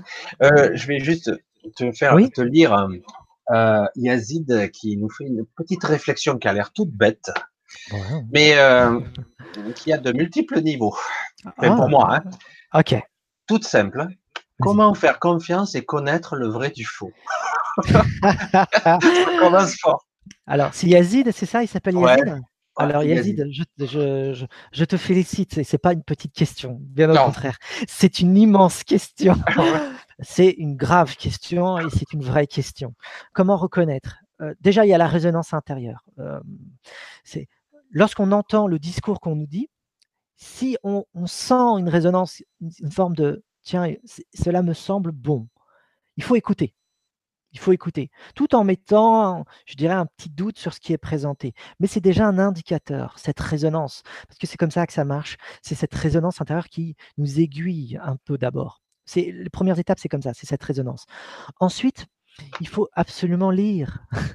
on ne peut pas, on ne peut pas se fier uniquement à ce que l'autre nous dit, que ça soit un gourou, un livre, un, un physicien ou pas. Il faut s'aider par les livres. Et lorsqu'on lit, c'est un autre aiguillage pour savoir ce qui est vrai ou ce qui n'est pas vrai, ce qui est bon, ce qui n'est pas bon. L'expérience des autres, entre autres, dans la voie spirituelle, nous aiguille sur ce qui est bon ou pas. Et ça, c'est le deuxième, la deuxième, euh, point à noter. La troisième, on peut dire également, c'est lorsqu'on pose des questions à la personne qui, euh, en question. Et des questions qui nous concernent. Et on lui pose des questions au quotidien. On lui dit, mais ça, ça me chagrine, je ne comprends pas, ça, vous dites ça, je, ne vois pas où vous voulez en venir. On lui pose des questions honnêtement. Et la réponse nous indique le degré de, conscience de la, du maître. Si la question, on voit une tournure d'esprit un peu manipulatrice, ça c'est indicateur. C'est-à-dire qu'il veut nous la faire à l'envers. Euh, si on voit une tournure d'esprit un peu, euh, je dirais, moitié bonne réponse, moitié fausse réponse, on, se rend compte, bon, il sait pas trop ce qu'il dit, mais bon, il a déjà fait quelque chose. Euh, si on voit, euh, c'est du gros baratin, il dit n'importe quoi, c'est pas la même chose de ce, que l'autre dit, et je, lui dis, il, pose, il répond à l'envers. Bon, c'est des indicateurs, ça c'est la troisième chose. Et on peut continuer étape par étape. Mais la première chose, c'est la résonance, il faut l'entendre. Vraiment. Après, il y a plein d'autres étapes comme ça. Et je terminerai, vraiment, ça c'est un point important aussi pour aiguiller. Je terminerai par il faut absolument faire confiance à soi-même. Il faut s'entendre soi-même. Il faut écouter ce qu'il y a de bon en nous et ce qu'il y a de mauvais en nous. Et lorsqu'on sait qu'il y a quelque chose de mauvais et que le maître ou la personne qui est devant nous est là pour nous satisfaire, il faut l'entendre tiens, il est là pour me satisfaire, il n'est pas là pour m'aider. Mmh il lance des fleurs, oui, mmh il veut me rendre un peu plus dans l'ego. Il faut se méfier. Ah, c'est intéressant ça. Et donc, s'il est là et il touche des choses qui nous blessent ou qui nous perturbent, là, on se dit, tiens, c'est intéressant, il veut me réveiller. Ou c'est un sadique, hein, c'est pas. ouais, ouais, mais, c'est ça. Alors, c'est ça. Ça, il faut, il faut l'entendre, il faut l'accepter accepter les choses mauvaises qu'on nous dit parce que c'est en lien avec cette résonance intérieure. Bon, après, on pourrait dire plein de choses, mais j'espère avoir un petit peu mis des points, des repères un petit peu pour, pour Yazid. Je sais pas combien de temps. Ouais, Yazid, merci d'ailleurs ta question parce qu'elle est, elle est très profonde parce que tout le monde doit se poser cette question au moins une fois dans sa vie. Ah oui, moi aussi, moi-même, je me le suis posé c'est vrai, c'est quoi ah, Je sais plus. Des fois, on se perd. Et parfois, euh, eh oui, il y a le mental, la structure, le, cartésien. On veut la réponse euh, pragmatique qui tombe là, rôti comme ça. Mmh. Et, euh, et, des fois, c'est pas aussi net. C'est mmh. très. Ouais, des fois, je, je me retrouve des fois, ça peut être une connerie. Hein, je me retrouve devant un, un rayon, n'importe quoi. Je cherche un truc, je le trouve pas. Merde, fichier. Je m'énerve tout seul. Allez, et moi, des fois, je, je, je pose la question en l'air, comme ça, à mon soi supérieur. Allez, aide-moi, merde, qu'est-ce que je dois faire là? Ça me fait chier. Je suis venu exprès, puis finalement, j'arrive pas. Oh, ça me gonfle. Mon mental s'agite. Et à un moment donné, je, je m'en vais, je vois un truc qui, a, qui apparemment n'a pas de rapport avec ce que je voulais faire. Et finalement, ça va résoudre tous les problèmes. Mais jamais j'y aurais pensé. Un truc bête, un truc qui est à côté. Euh, aujourd'hui, ça m'est arrivé encore aujourd'hui. C'est vrai que je pourrais l'expliquer l'expérience, mais des fois, je cherche la solution parce que je suis dépanneur informatique. Il faudrait que je change ci, ça, ça et ça et ça. Comme ça, je suis tranquille. Machin. Prise de tête, ça fait trois fois que je dépanne, etc. Et puis, maintenant, si tu tires une rallonge de là, et puis finalement, euh, par le système Bluetooth, là, il sera dégagé. Puis... Ah ouais, un seul câble, ça suffirait et je réparerais, il y aurait plus de soucis. Non. Et puis j'ai tiré le truc, une petite rallonge, j'ai déplacé le truc pour qu'il soit, qu'il capte mieux parce qu'il y avait un brouillage. Et euh, ah ouais, ça marchait. Je me suis évité des frais inutiles et ça marche du premier coup. Des fois, c'est des. C'est des connexions, c'est ça, ouais, les connexions. Ouais. tout à fait, tu as tout à fait raison, les connexions. Les connexions, elles viennent, elles jaillissent d'elles-mêmes. Euh, elles jaillissent lorsqu'on s'y attend pas. C'est un peu comme moi quand j'attendais en face du bus. Hein. C'est le même exemple. J'ai fait une connexion inconsciente entre deux choses et ça m'a ouvert l'esprit, comme toi, tu viens de le dire. Euh, et, ces connexions. Des choses anodines. Oui, oui, bah, c'est anodin. Hein. Ah ouais il faut laisser venir à soi. Et c'est ça la méditation. On en avait parlé d'ailleurs off, toi et moi. Hein. La méditation, à quoi ça sert? La méditation, c'est ça, c'est couper le mental pour laisser venir à soi les choses qui sont déjà là. Et, et choses improbables pour le mental. Bah complètement, parce que lui, c'est un réducteur, le mental. Il réduit tout à, sa propre conception. C'est pour ça qu'il tourne en système fermé, lui. Il ferme tout. il met des clés partout, à toutes les portes. Et le but, c'est d'ouvrir ces portes, donc il faut débloquer le mental. Euh, c'est pour ça, c'est la déstructuration du mental. Et donc oui, lorsqu'on fait, lorsqu'on a fait une méditation, le but, c'est pas de méditer et puis tout le monde est beau, tout le monde est joli. C'est de déverrouiller le mental. Et, on ouvre des portes. Et comment on ouvre des portes? En faisant le silence. Et ce silence-là, euh, en méditant sur soit une bougie, euh, soit une lumière, ou soit on se focalise sur un, sur un objet, euh, ça sert à, focaliser toutes ces pensées, toutes ces idées, toutes ces émotions en un point. Et on brûle tout à partir de là pour que tout soit présent au même moment, au même instant, afin de laisser venir à soi quelque chose. Et lorsqu'on fait ça, on débloque et des connexions peuvent se faire. Et là, à partir de là, on voit plus large. C'est ça le phénomène que tu es en train de dire, c'est qu'on arrive à créer des connexions entre différentes choses parce qu'on est récepteur, on est plus dans l'attentif, attentive, on est dans l'attention, on est plus dans l'acuité de la conscience. Et c'est plus le mental qui prend le guide et qui dit tiens, regarde ceci, regarde cela. On est là et on laisse venir. Et c'est inconscient, ça se produit comme ça. Mais le phénomène même de la méditation, ça sert à ça. Hein, ça sert à produire des. c'est très compliqué à expliquer parce que des fois, c'est vraiment. Mais, mais tu, même ton écho, il te dit non, c'est pas possible. Et pourtant, tu as la réponse. Hein. Et euh, tu as beau être dans la réponse, non. Tu crois hein? mmh. Même, il y a la dualité. Moi, ça m'arrive de plus en plus souvent. Mmh. Bon, mais ok, je vais essayer. Ça, tu seras content. Comme si j'étais deux, tu vois. C'est ça. Qui mmh. Et du coup, je branche. Oh, putain, ça m'a coûté juste un câble à 7 euros et c'est bon. pareil. Et j'étais prêt à tout changer. et euh, non, mais c'est vrai que des fois c'est étrange parce que l'improbable, si on ne laisse pas la place à l'improbable, eh ben, le mental va vouloir tout rationaliser, vouloir tout mmh. contrôler. Non, eh ben, donc voilà, ce que je sais dans mon stock de données, la petite base de données, c'est ça qu'il faut mmh. faire. Oui, c'est ça, c'est ça, tu as raison. Euh, l'exemple même, c'est le moi qui, véhicule le mental et qui véhicule les théories, et, et la conscience cosmique qui désire transmettre des choses. Mais le moi bloque, à travers son obscurité, son opacité euh, égotique et tout, elle bloque tout ça, et du coup, on n'arrive pas à concevoir qu'il y a quelque chose de beaucoup plus large que nous-mêmes. Euh, tout ce que tu viens de dire résume ce que je viens de dire. Hein. ouais, je le dis d'une autre façon, mais c'est vrai que c'est une forme de guidance et accepter que des choses improbables et ne pas de suite refermer la porte. Mais non, mais non. Balayer du revers de la main, alors qu'en fait, c'est souvent là la clé des trucs qui apparemment, tu parles de réunification, non, mmh. aucun rapport. Tu dis, ah, attends, Ouais, créer des liens, créer des liens. Et, et c'est pas évident parce qu'il faut laisser la manette à, pas, au, non pas au mental, mais à quelque chose d'autre. Et ça, c'est euh, avoir confiance. Ça se travaille. Voilà, ça, ça se travaille. C'est, c'est ben, ouais, je allé, quand tu vois que je suis parti chez le client qu'avec mon câble, j'ai pris un risque. Je dis, oh là. Et puis, je branche tout. Waouh, dans mon, dans quand même, il y a un côté jubilatoire hein, parce que c'est cool hein, quand ça. Waouh, j'ai anticipé. C'est comme si j'avais vu ce qu'il fallait faire. Si tu avais un peu plus eu euh, confiance là, hmm. ça aurait été plus facile direct. Mais bon, tu as réussi, tu as réussi, c'est bon, mais et ça a traîné les pieds quand même. Hein. C'est incroyable ce que nous sommes, en fait, en mmh. tant qu'individu, en tant qu'être. Chacun aura son, sa propre teinte, coloration, pour, la, ah. même exemple, pour le même exemple que tu viens de dire. Pardon. Euh, moi, c'était le bus euh, ou d'autres choses. Pour d'autres ouais, non, mais après, c'est vrai qu'il faut le vivre. Hein, il faut vivre cette expérience pour vraiment avoir le déclic. C'est comme mmh. j'ai essayé d'expliquer. Quelqu'un me dit c'est quoi un état de présence? Oh, putain. Ah, euh, je ne sais rien. Je ne sais pas comment expliquer. Oh, c'est du ressenti. C'est un vide, je sais pas quoi, une présence. C'est quoi? Ah, on va expliquer l'inexplicable. Ouais, alors, euh, entre parenthèses, avant de démarrer, euh, entre parenthèses, hmm, les anciens et les peuples premiers ont un moyen d'expliquer l'inexplicable. C'est le symbole et le langage mythique. Le langage mythique et le symbole expliquent d'une manière imagée, auditive même, euh, tout cette part d'inconnaissable, toute cette part d'incompréhension. C'est pour ça que étudier les mythes, c'est essayer de comprendre en fin de compte toute cette chose qui existe dans le monde invisible.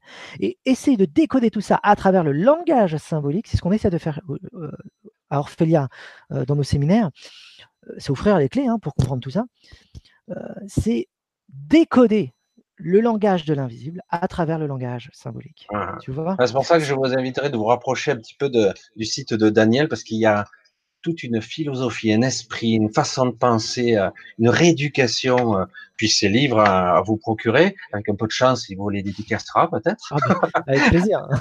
et, euh, et puis c'est vrai que quand, je, je, vous le dis moi, à titre personnel, euh, on n'a pas souvent la chance de rencontrer des personnes authentiques qui ont une vraie quête et non pas une quête égotique pure. Voilà. C'est euh, voilà, bon, je vais pas, je vais pas non plus te faire enfler les chevilles parce que c'est vrai que c'est ça, mais c'est la vérité, c'est ce que je ressens. Et euh, pour ceux qui me connaissent, ils savent que j'essaie toujours de coller à la sincérité à la vérité au plus près, au plus juste. Hein, on fait comme on peut, hein, mais et, euh, et du coup, oui, je, je, parce que franchement, il y a, vous avez de quoi vraiment faire un pas de géant si vous, vous, allez faire la démarche déjà de comprendre, parce qu'une synthèse comme ça d'une vingtaine d'années, parce que comme pour avoir un petit peu euh, regardé un petit peu tes vidéos, un peu parlé avec toi, on est resté un petit moment, on est bavards tous les deux. et, et, euh, et c'est vrai, j'ai dit waouh, c'est génial parce que euh, tu es le, le, type de personne qui je trouve fabuleuse parce que justement il y a cette cette vision d'ensemble et toujours au milieu de ça, il n'y a pas l'ego, il y a, y a ce soi, cette conscience. Justement, on parle de conscience. Il y a, et dire, qu'est-ce qui est juste là? Attends, je vais vous dégrossir le travail, je vais vous débroussailler, et parce que j'ai envie de transmettre ça. Parce que si tu as eu, moi, je te le dis parce que certaines personnes, euh, parce que moi, je fais aussi mes propres, mes propres maintenant consultations, mes entretiens, et de ce côté-là, je le dis pour toi. C'est vrai que c'est presque ta mission. C'est ce que tu es. À 24 ans, quand tu as été euh, déstructuré, moi c'est le mot qui me vient, déstructuré. Mmh. Moi c'est le. Quand tu as été déstructuré, ça a été dur parce que certains pourraient ne, ne pas y survivre entre guillemets. Et mmh. du coup, euh, après tu as accédé à une certaine libération. Mmh. Euh, et du coup, c'est ce qui t'a permis d'un coup de waouh, voilà mon, voilà mon chemin quoi. Mmh. C'est ça, en fait. C'est euh, euh, c'est impressionnant. C'est ces visions et c'est euh, dans les rêves, parce que c'est même des visions, tu vois, ou l'état d'éveil et tout. c'est plus réel que la réalité dans laquelle Bien sûr. C'est tellement marquant. J'ai vu des couleurs. Les couleurs sont plus vivante et palpitante que les couleurs d'ici. J'ai l'impression que ce monde-là, c'est une pâle copie de, l'autre monde. mais c'est ça. Et, c'est impressionnant, euh, tout ce qu'on peut y voir, rencontrer, et même les paroles sont tellement marquantes que euh, ça résonne encore dans ma tête comme si c'était hier. Parce que le langage, on le dit dans notre monde humain, mmh. moi je faisais quand je faisais de la PNL il y a des années de ça, on nous disait le langage, c'est que 20% de la communication. Maintenant, ça sera encore moins, moi, je dirais. C'est encore mm. moins. C'était en 2002 à l'époque. Mais en réalité, on s'aperçoit que lorsqu'on est dans une sorte de vision extra-lucide, extra, de conscience élargie, comment on pourrait le dire autrement, connecté à une sorte de mémoire euh, plus, plus dense, plus complète, mais douce à la fois. C'est comme si tous les, les sens se mélangeaient, qu'on pouvait goûter ce qu'on voit, euh, voir ce qu'on ressent, euh, tout se mélange. Et c'est très bien conçu. C'est ça. Tu sais que le mot savoir a la même étymologie que le mot saveur. Ah, voilà. Et la même étymologie que le mot conscience, le mot science, science, savoir, saveur, c'est la même étymologie, savourer. Euh, c'est-à-dire que la science sert d'abord à, savourer quelque chose. On savoure. C'est le savoir. Ça va, ça va, c'est ça la chose. Euh, d'ailleurs, euh, les alchimistes utilisent le langage des oiseaux. C'est pas des mmh. jeux de mots banals. Hein. C'est vraiment un, code symbolique pour expliquer l'inexplicable, hein, le langage des oiseaux. Notre nature profonde. Donc. Et donc, la saveur sert à faire naître en soi l'immensité. Et c'est ça le rapport entre savoir, science et conscience. C'est-à-dire que la conscience, c'est le fait de savoir quelque chose, mais parce qu'on l'a su, on l'a digéré, et lorsqu'on l'a digéré par cette saveur, elle devient connaître, ça devient de la connaissance. Et le mot connaître, c'est pour ça que ça apparaît. On entend le mot naître. Et d'ailleurs, le latin vient du mot con necere, qui veut dire naître avec. c'est quelque chose qui apparaît en soi parce que quelque chose de l'ordre de la saveur a été mangé. Donc le savoir se mange, mais la connaissance émerge. C'est la différence entre connaissance et savoir. Et ça, c'est important à le comprendre parce qu'il ne faut pas mélanger les deux choses. La connaissance, elle est immortelle, elle est éternelle. Il faut aller la chercher. Alors que le savoir, on peut l'avoir. J'achète un livre, j'écoute une vidéo, c'est là. Mais le savoir, c'est un support qui doit être digéré, expérimenté. Et quelque chose émerge qui s'appelle la connaissance. Et cette connaissance, les anciens vont, le symboliser par différentes choses, par une fontaine de vie, euh, par une fontaine de la, par une fontaine de lait, de miel, d'autres fois par un arbre de vie, et ainsi de suite. C'est un symbole qui parle de cette expérience. Il faut juste comprendre ce qui est, ce qui est dit pour et, décoder ces anciens textes et dire ah ouais, ils disent ça. Et on est en train de l'expérimenter, mais on a perdu la clé, du coup je ne le comprends plus. J'appelle ça du baratin un mythe. Alors que le mythe, c'est pas du baratin. Le mythe, je dis ça vulgairement, excusez-moi, hein, mais euh, le mythe, c'est le langage de l'invisible. La mythologie, c'est le langage de l'impalpable. Le symbole, c'est le langage de cet impalpable. Donc comprendre le langage symbolique, comprendre le langage mythologique revient à nous comprendre nous-mêmes, mais comprendre la nature réelle des choses. Alors ce, soir, ça ne va pas être du tout le cas. On ne va pas parler de mythologie euh, ni de symboles, mais on va parler réellement de choses concrètes et de profondes, euh, physique, psychologie et spiritualité. Comment tout ça s'agence pour avoir une vision plus globale? Et euh, bon, pour ceux qui veulent poursuivre plus loin, bah, qui viennent me suivre. Et là, on a une vision beaucoup plus large parce qu'on intègre l'archéologie, l'histoire humaine. Alors, euh, installez-vous, prévoyez, un, petit café, un verre d'eau. Ah, faut prévoyez quelque chose un petit peu à grignoter, manger. Il n'y a pas de souci, le temps qu'on prépare, peut-être. tu es d'accord? On peut commencer? Allez, tu vas-y. tu as les outils. Alors, on va vous partager un, on va faire un écran partage. Voilà. Je pense que vous voyez tous. Moi, je vois en tout cas. Super. on voit bien. On ne voit pas, on voit. On, on, voit, voilà. Et j'ai bloqué sur toi, donc euh, on voit que la, partage. Super. Ben voilà. Donc euh, le, L'intitulé, c'est l'énergie du vide et ses affinités avec la conscience humaine. Euh, c'est tel est le titre que j'ai choisi euh, de mettre en place pour comprendre, en fin de compte, la nature réelle de toute chose. Rien que ça. Qui nous sommes et qu'est-ce que la nature euh, qui nous entoure? L'environnement, les planètes, les galaxies, les plantes et tout le reste. les implications sont énormes avec ce que je veux présenter. Hein les implications sont très très grandes. C'est vraiment euh, un nouveau paradigme qu'on essaye de mettre en place. Déjà, pour commencer, il y a le mot vide, on le voit, hein, qui est là. Et le vide, on a l'impression que tout autour de nous, on voit euh, ces galaxies, euh, ces étoiles scintillantes au loin, on a l'impression que c'est du vide, justement, du rien, parce qu'on associe vide avec rien. Eh bien, c'est l'inverse. Il faut comprendre que le vide, c'est du plein c'est tellement plein qu'il y a une énergie incommensurable. Cette énergie est tellement vaste et puissante que que cette énergie est tellement vaste et puissante qu'en fin de compte, en fin de compte, alors attends, je vais me remettre moi-même pour qu'on puisse voir parce que c'était la, la fiche de présentation et voilà, on est clair. Voilà. cette énergie, elle est tellement incommensurable que, en fin de compte, l'énergie est a produit de cette source-là, de ce plein-là, a produit tout l'ensemble de l'univers. L'univers a jailli de cette source, de ce vide qui est plein, mais lorsqu'elle a jailli, elle s'est condensée. Cette condensation une forme d'énergie qui va apparaître va créer des faisceaux de condensation afin de créer toute la réalité dans laquelle nous, euh, nous vivons. Et là, il faut inverser une donnée.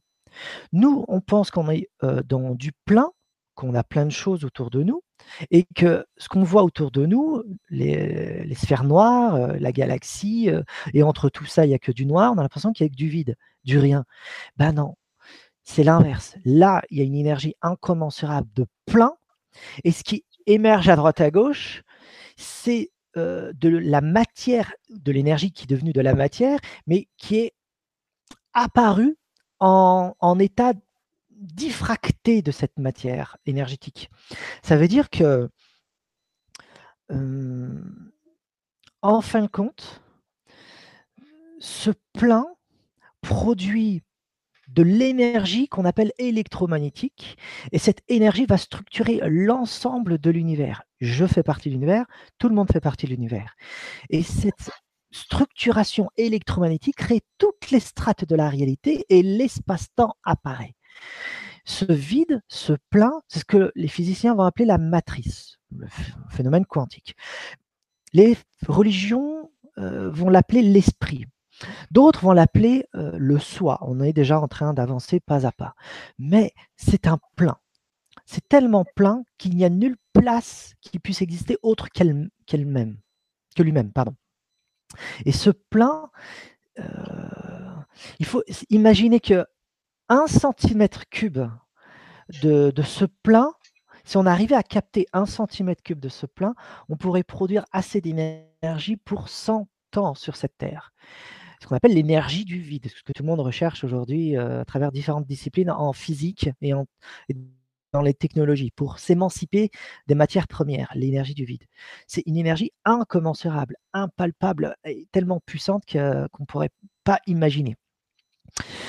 Donc, le temps et l'espace sont créés, sont diffractés et sont produits par ces fluctuations du vide. Le vide fluctue et crée de l'énergie électromagnétique, et dans cette énergie électromagnétique, crée des fluctuations d'espace-temps. Et là, on va montrer la deuxième diapo. OK. Voilà, elle apparaît. Et dans cette deuxième diapo, on va voir quoi? On va voir ça. On le voit bien? Oui. OK. Ce qui se passe, c'est que le point le plus lumineux que l'on peut voir, est-ce qu'on arrive à voir mon curseur qui, bouge? On ne le voit pas, le curseur. Ah, très bien. Ah, on voit très peu. Oui, très petit. On le voit de temps en temps. Ah, d'accord. Alors, je fais. Très, peu. Donc, l'espèce de lumière euh, qui a 0.0 et après 0.001 nanosecondes, euh, c'est ce que les physiciens appellent le Big Bang. Euh, ok mais le Big Bang, c'est une théorie. On n'est pas trop sûr que ça existe encore. Et encore, le Big Bang, c'est également peut-être un point parmi des milliards d'autres. Il y a eu des milliards de Big Bang et il y en a encore aujourd'hui. Donc on est dans un royaume de multivers. Restons dans le nôtre pour l'instant. Le point zéro, où il y a zéro seconde, zéro S, jusqu'à euh, l'image que l'on voit, euh, la dernière, où il y a plein de galaxies, et là on a 13,7 milliards d'années. C'est la théorie de l'évolution, la théorie de l'évolution de l'univers. Un point 1, un point A, jusqu'à un point B, le nôtre. Et là, je remets euh, je me remets moi-même pour qu'on puisse me voir et expliquer un peu ça. ce qu'il faut voir, c'est que dans cette vision des choses, un point A et un point B, qui est le commencement et la fin, on est dans une vision linéaire de toute chose, linéaire de l'univers. L'univers a commencé à un point zéro et on est là aujourd'hui, nous, en, tant qu'être humain, vivant à 13,7 milliards d'années. Il y a un passé, il y a un futur. Vous voyez ce que j'essaye de dire? Ça va? Ça, tout le monde connaît, tout le monde comprend. Là, je fais un petit résumé ou euh, aide-mémoire pour ceux qui se souviennent plus de, ça. Ça, c'est une vision que l'on a aujourd'hui. Et tout le cheminement que l'on voit au, cours de la courbe euh, du point zéro à jusqu'à aujourd'hui, c'est l'énergie électromagnétique qui structure la matière. Qui nous entoure est de l'énergie électromagnétique. C'est un univers donc vibratoire. Vibratoire en tant que euh, en tant qu'énergie ondulatoire en lien avec les atomes. Ce n'est pas une énergie euh, ondulatoire en lien avec la spiritualité. C'est de l'énergie atomique qui ondule à certaines fréquences et qui crée l'énergie électromagnétique et qui crée toutes les strates et les états de matière, mais également les états de euh, espace-temps. Et cette énergie électromagnétique, donc, révèle tout ce qui est en moi, autour de moi et partout. Tout est énergie, tout est vibratoire. Le point premier, les physiciens vont l'appeler également la singularité initiale. Cette singularité initiale est au cœur des trous noirs. C'est elle qui absorbe tout. Et vraiment, maintenant je peux dire euh, quelque chose d'autre avec ce que je disais sur ce côté linéaire, on a l'impression qu'il n'y a que, que, notre univers. En fin de compte, les, l'absorption de la matière de notre univers passe sur un autre plan. Et dans l'autre côté, il y a un trou blanc. Chez nous, il y a un trou noir et de l'autre côté, il y a un trou blanc. C'est une vision, je dirais, euh, énergétique de transmission de l'énergie sur notre monde dans un autre monde. Et là, on est dans une vision, je dirais, dynamique où la matière passe et se transforme à travers le trou noir sur un autre plan, grâce à cette singularité initiale. Ce qui veut dire que notre univers, c'est ça la conséquence, ce qui veut dire que notre univers est le résultat et le produit d'un autre univers qui a produit le nôtre. Et notre univers est dans un trou noir et notre univers produit un autre trou blanc qui produira un autre univers et nous sommes dans un univers énergétique et d'ordre fractal. Donc là, c'est quelque chose de une approche extrêmement différente de tout ce qui est dit en physique, si on peut voir maintenant, parce que c'est un univers fractal.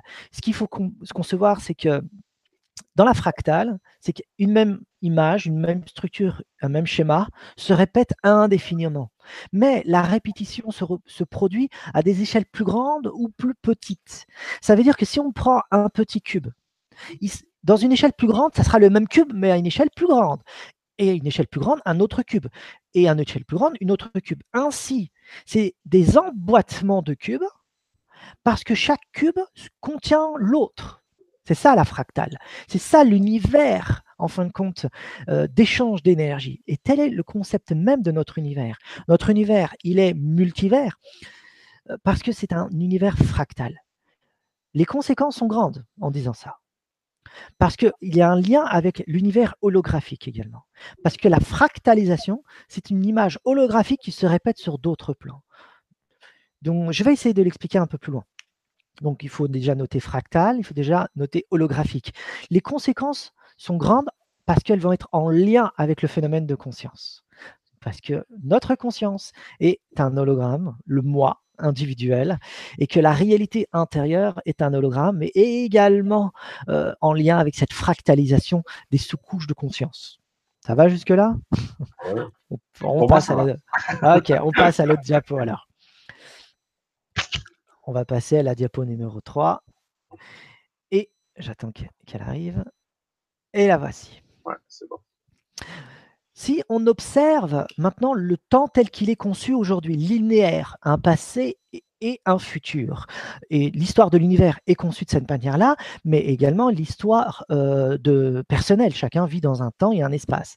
Lorsque je regarde le Soleil devant moi, à cause de la vitesse de la lumière, due à cette énergie électromagnétique, bien sûr, euh, eh bien, il y a 8 minutes de décalage, 8 minutes lumière. Le Soleil s'est déjà levé il y a 8 minutes.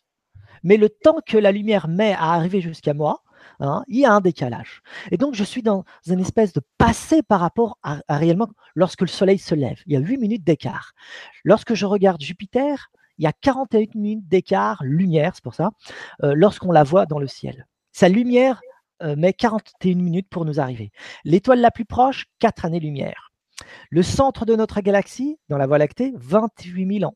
Et la galaxie d'Andromède, c'est-à-dire la galaxie la plus proche, 2,5 millions d'années. OK Ça va donner ça. Alors, je vais mettre maintenant, euh, voilà. Ce qui veut dire que réellement, en concevant ça, on vit dans un monde euh, où il y a un passé et il y a un futur. On est prisonnier, on a l'impression que nous sommes prisonniers euh, d'un temps linéaire, ce que les physiciens vont appeler la flèche du temps. On ne peut pas changer la flèche du temps. On ne peut pas retourner au passé.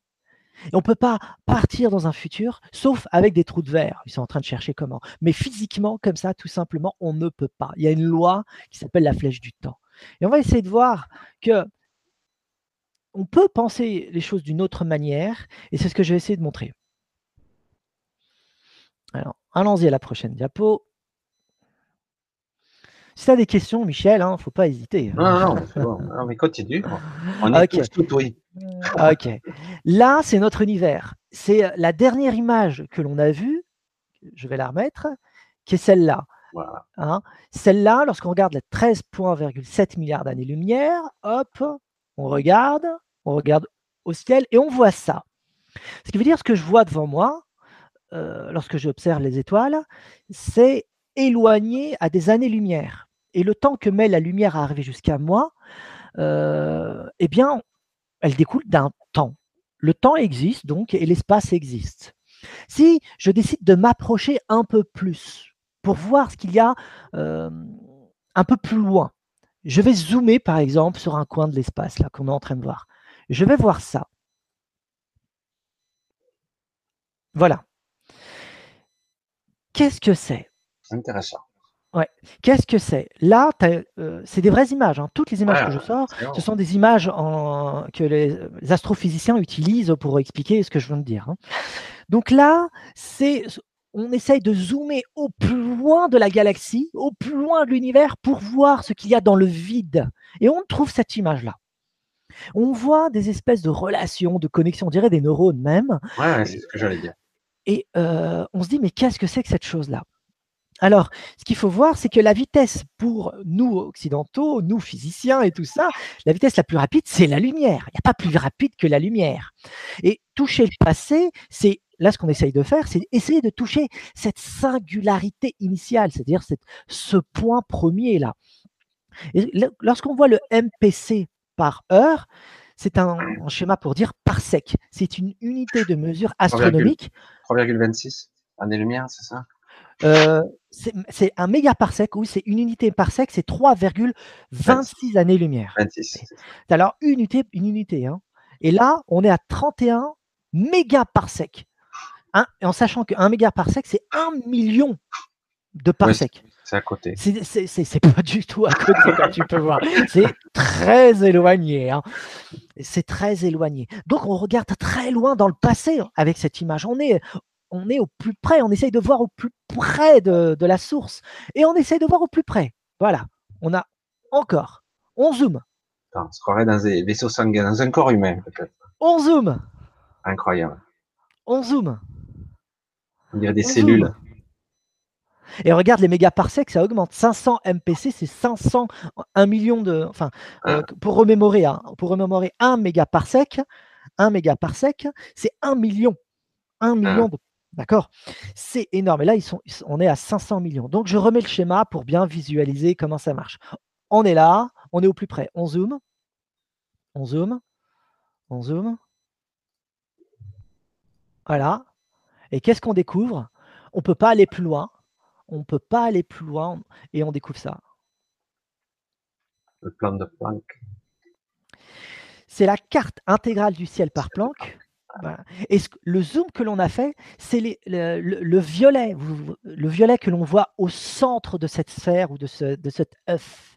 Et c'est en fin de compte, on ne peut pas toucher cette singularité initiale, on touche ce mur-là, on touche cette espèce de d'œuf qui produit à 380 000 ans après le Big Bang, donc la singularité initiale, un rayonnement et on ne peut pas aller plus loin. On ne peut pas zoomer plus loin. Et là, lorsqu'on regarde cette chose-là, on découvre qu'il n'y a pas d'univers, qu'il n'y a que de la fluctuation de particules. Tout ce qu'on a vu, c'est les fluctuations énergétiques à une intensité tellement vaste qu'on ne peut pas s'imaginer qu'aucune matière puisse être ordonnée ni se structurer. Et cette énergie du vide, hein, astronomique, il faut s'imaginer que euh, elle fait 10 puissance 113 joules par le mètre cube. Pour ceux qui connaissent un peu. Ça fait un peu d'énergie. astronomique. Ah une énergie incommensurable. Beaucoup. Maintenant, ouais, Maintenant, on peut comprendre notre monde. Hop, l'autre, l'autre schéma. C'est ça. Ça, c'est notre monde dans lequel nous vivons. Il y a tout le monde qui est là. Si on regarde ce spectre électromagnétique, on peut voir de 1 à 10 puissance 20 selon les fréquences en Hertz, l'image d'en haut. Et on a le spectre de la lumière, donc le spectre électromagnétique. On voit les couleurs à 10 puissance 14, on, arrive à les voir. Et ces couleurs euh, délimitent notre réalité. Ça, c'est ce qu'on peut voir. Nos perceptions. Nos perceptions. On, vit sur une bande spectrale, une bande de fréquences extrêmement limitée. Le violet, c'est l'ultraviolet. Et le rouge que l'on voit à côté, c'est l'infrarouge. C'est on ne peut pas aller plus loin. Et le noir, c'est ce qu'on ne voit pas, ce que nous on appelle le vide. Et en fin de compte, c'est du plein. L'énergie que l'on vient de voir depuis tout à l'heure, là, avec ces joules, avec ces années-lumière où c'était éloigné, c'est ça qui est présent dans le vide. C'est une énergie incommensurable qui est cachée et qu'on n'arrive pas à voir derrière cette onde électromagnétique. Et le schéma d'en bas, le deuxième où l'on voit des sinusoïdes et on voit les ondes radio jusqu'au rayon gamma. Alors on part du violet mmh. au rouge, on voit cette sinusoïde énergétique. Lorsque c'est très puissant, c'est le violet, particules subatomiques. Ensuite, il y a la structure atomique des noyaux, les atomes, les molécules, les protozoaires, et ainsi de suite, ainsi de suite. Nous, on est là, hein, à 10, euh, vous voyez le 10M, le 10C là, centimètres, on est là. On est extrêmement limité par rapport à nos réalités. Ce qu'il faut voir, c'est que nous vivons en fin de compte dans un, dans un monde énergétique, vraiment, fluctue, qui fluctue selon l'intensité des quanta. Conséquence, la matière n'existe pas. Il n'y a que des fluctuations quantiques. Deuxième conséquence, moi-même en tant que corps organique et être conscient de moi-même, également ma conscience, découle des fluctuations quantiques. Ça, ça, c'est la première chose à concevoir. Tout est ondulation, y compris mon état de conscience, y compris mes émotions, y compris mon corps. Mon corps n'est que ondulation. Et dans ces cas-là, qu'est-ce que la matière? C'est de l'énergie agencée selon un certain pattern. C'est un certain schéma. Et à chaque strate de réalité, la matière se structure d'une manière différente. Et l'unité de la matière visible, et invisible est donné grâce à euh, la compréhension du vide. Ça va jusque-là? Mmh. Maintenant, pour terminer, son, lumière, couleur, géométrie, matière, texture, pression, température, densité, conscience, état émotionnel, tout provient de cette fluctuation du vide. Ça va? Et la conséquence, voici plus on remonte dans le passé, moins il y a de galaxies de structures, plus l'univers est uniforme. Qu'est-ce que cela veut dire? Je me reprends, on va voir mon petit visage. Voilà. Qu'est-ce que cela veut dire? Première chose, qu'à ce degré-là, euh, il n'y a pas de sujet ni d'objet. Il n'y a pas moi qui observe l'univers comme un objet et moi en tant que subjet qui observe l'univers. Au degré de la singularité initiale, qui est en lien avec la matrice, qui est en lien avec l'esprit, c'est l'état réel de la conscience universelle, le soi, le moi supérieur. Il se situe là, dans le vide. C'est là mon origine. Je suis du vide, je suis du plein, empli d'énergie. Et cette énergie va structurer tout mon psychisme, les états électromagnétiques, comme on vient de dire, le son, les couleurs, la texture, la matière et tout. Et le, cycle du temps commence à se mettre en place. Mais elle, elle crée tout ça, comme on a dit depuis tout à l'heure. Elle est hors de l'espace-temps. elle crée l'espace-temps. Et cet univers fractal, c'est en fin de compte une sortie de l'esprit universel qui désire se voir lui-même. Et il crée différentes couches de matière c'est ça la fractale, qui répète indéfiniment afin de produire plus de complexification dans la matière, plus de complexification euh, d'état de conscience, mais également euh, la théorie de l'évolution en euh, physique et en lien du coup avec la théorie de l'évolution de l'espèce humaine et de l'espèce vivante. Tout ne fait qu'un. C'est un élan de l'esprit qui veut se voir lui-même. Donc il n'y a que l'esprit qui existe. Première conséquence. Tout est fluctuation de l'esprit il n'y a pas un sujet qui observe et un, objet qui, est observé. Il n'y a qu'une conscience qui se divise en deux, qui crée l'espace et le temps, et en fin de compte, je suis un sujet qui crée dans un certain euh, état de conscience l'univers visible. C'est ça les conséquences. Les, les, hindous et les bouddhistes connaissent ce phénomène-là, le phénomène de fractal, hologramme et tout ça, à travers le mot Maya. La Maya hindoue et bouddhiste, c'est le phénomène holographique, le phénomène de l'imagination de l'esprit qui produit la matière. Je suis le créateur de la matière. C'est ma conscience universelle, ma conscience cosmique, qui crée toutes les réalités dans lesquelles je vis et il m'amène, moi, en tant qu'être singulier, pour, pour que je puisse observer, observer tout ça et prendre conscience de tout ça. Deuxième chose, à, l'état de l'esprit, à l'état de cette matrice et de cette présence, il n'y a pas de conscience. Parce que la conscience ne peut exister que dans, un, que dans de la matière. Elle prend conscience de quelque chose. Mais lorsqu'elle prend euh, conscience de quelque chose, elle devient observateur. Elle observe quelque chose. Et donc la conscience existe que dans un espace-temps et ce qui est sous-jacent à la conscience, c'est la présence, avec un grand P. Le maintenant, comme ils disent euh, les bouddhistes. Et ce maintenant, cette source primordiale, produit de l'énergie, et cette énergie va devenir de la conscience. Et je prends conscience au fur et à mesure de mon cheminement de tout ce monde qui m'entoure et de moi-même en comprenant que je suis la conscience cosmique. Et le jeu de la Maya, le jeu de l'imagination, le jeu de l'onérisme, c'est-à-dire un monde qui est visualisé de l'intériorité, fait qu'il n'y a pas de dedans et de dehors pour euh, l'esprit, qui est la singularité initiale, je le répète. Il n'y a pas de dedans et de dehors. Il n'y a qu'un instant présent qui est une éternité. Et cet instant présent produit des fluctuations vibratoires, comme on vient de le voir, et qui produit tous les états de conscience également et toutes les réalités. Et il n'y a pas au degré de la singularité initiale un écoulement du temps linéaire. C'est un écoulement du temps linéaire qui existe que dans un espace-temps où la conscience existe. Mais à la singularité initiale, il y a absorption de l'espace-temps jusqu'à ce que tout soit annihilé pour que l'éternité, la pure présence puisse apparaître et que cette présence vit dans, un, dans une dimension incompréhensible pour nous parce que le degré d'énergie qui est présent, le degré de présence qui est présent, c'est du plein. C'est ça le plein. Tout autour de nous, c'est la présence. Et du coup, les fluctuations qu'elle produit, c'est des états de conscience qui, influencent la matière et qui influencent mes états de conscience pour prendre conscience de ce qui m'entoure et dire tiens, j'existe. Tiens, ça, ça existe. Mais c'est que l'esprit qui existe. Ça, c'est les conséquences de la physique lorsqu'on l'applique en psychologie, lorsqu'on l'applique au phénomène spirituel également. Et euh, on a du coup une relation constante avec le vide. Nous ne sommes pas séparés du vide.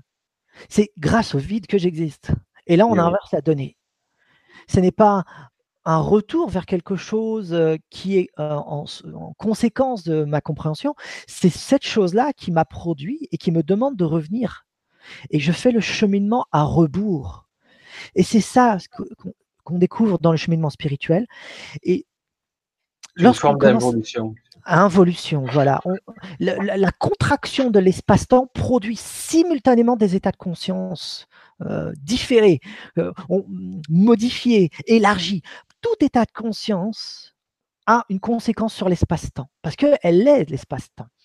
Du coup, forcément, il faut ajouter le phénomène de conscience au phénomène de l'espace-temps. Tout phénomène intérieur, psychologique et spirituel va modifier cet espace-temps. Et on a l'impression que le temps se rétrécit ou s'élargit. Et c'est pour ça que plus on approche de la source, plus on découvre que l'éternité, on a vécu une expérience qui a duré des heures, alors que ça a peut-être duré une seconde ou deux secondes. C'est parce que cette contraction de l'espace-temps est produite grâce à ce phénomène du vide. Là, on pose les, les convergences entre la psychologie, la spiritualité et la physique grâce à ça. On remet nos petites, euh, nos petites, euh, nos petites diapos, ça te va? Allez. Alors ça arrive. Voilà.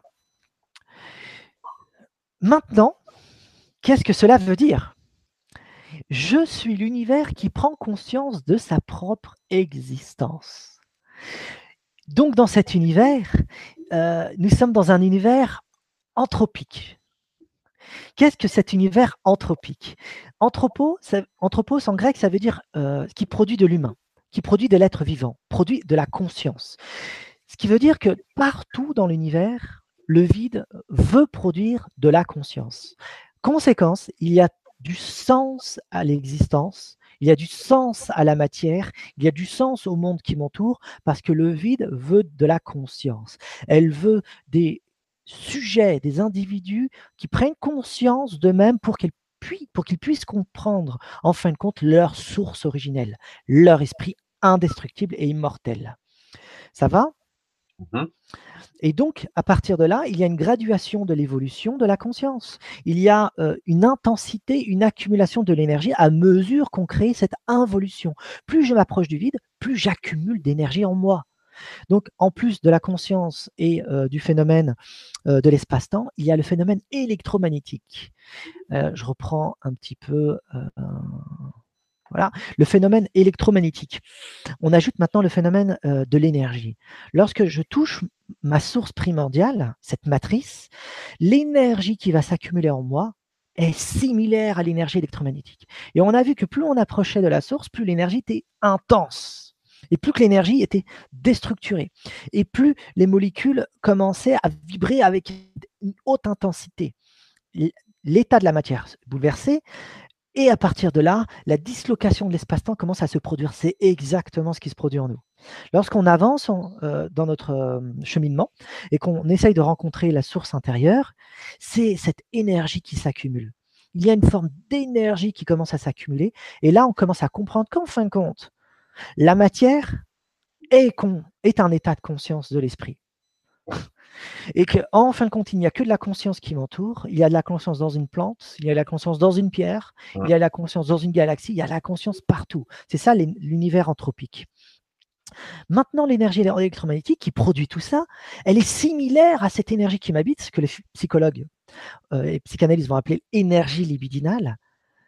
C'est une énergie qui découle de cette énergie du vide. Il n'y a pas de différence entre ma conscience et, le les phénomènes extérieurs de conscience de la matière. Il n'y a pas de différence entre l'énergie électromagnétique et l'énergie libidinale. C'est la même.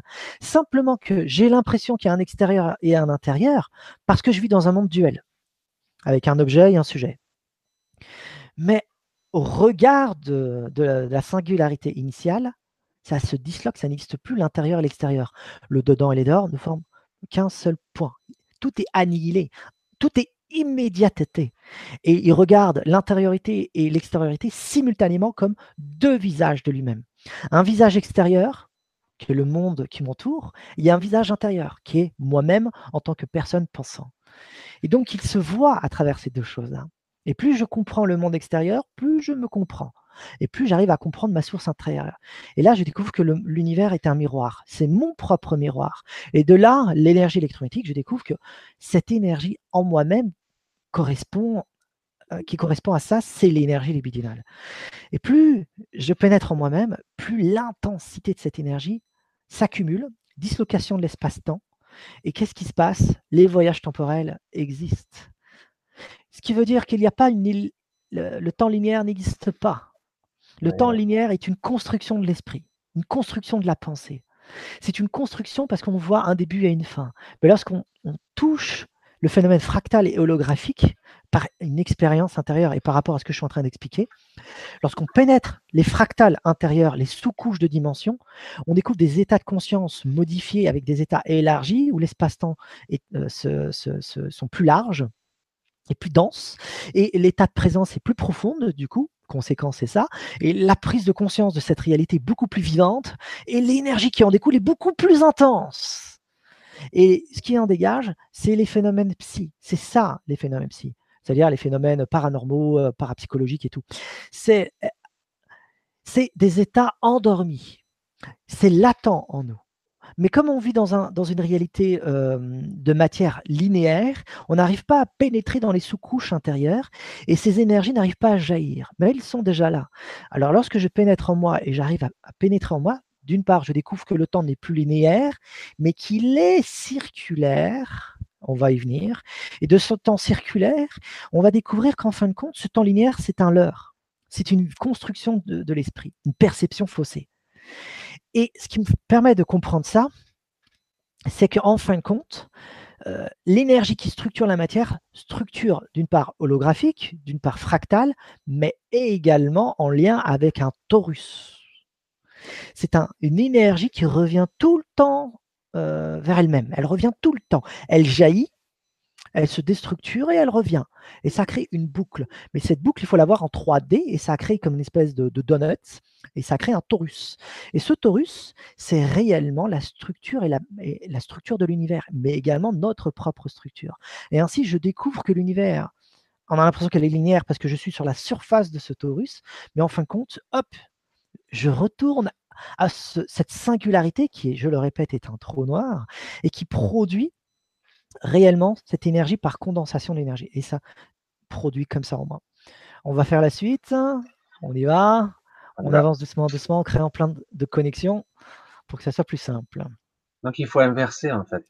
Le plein, en fait, le vide égale le plein. C'est ça.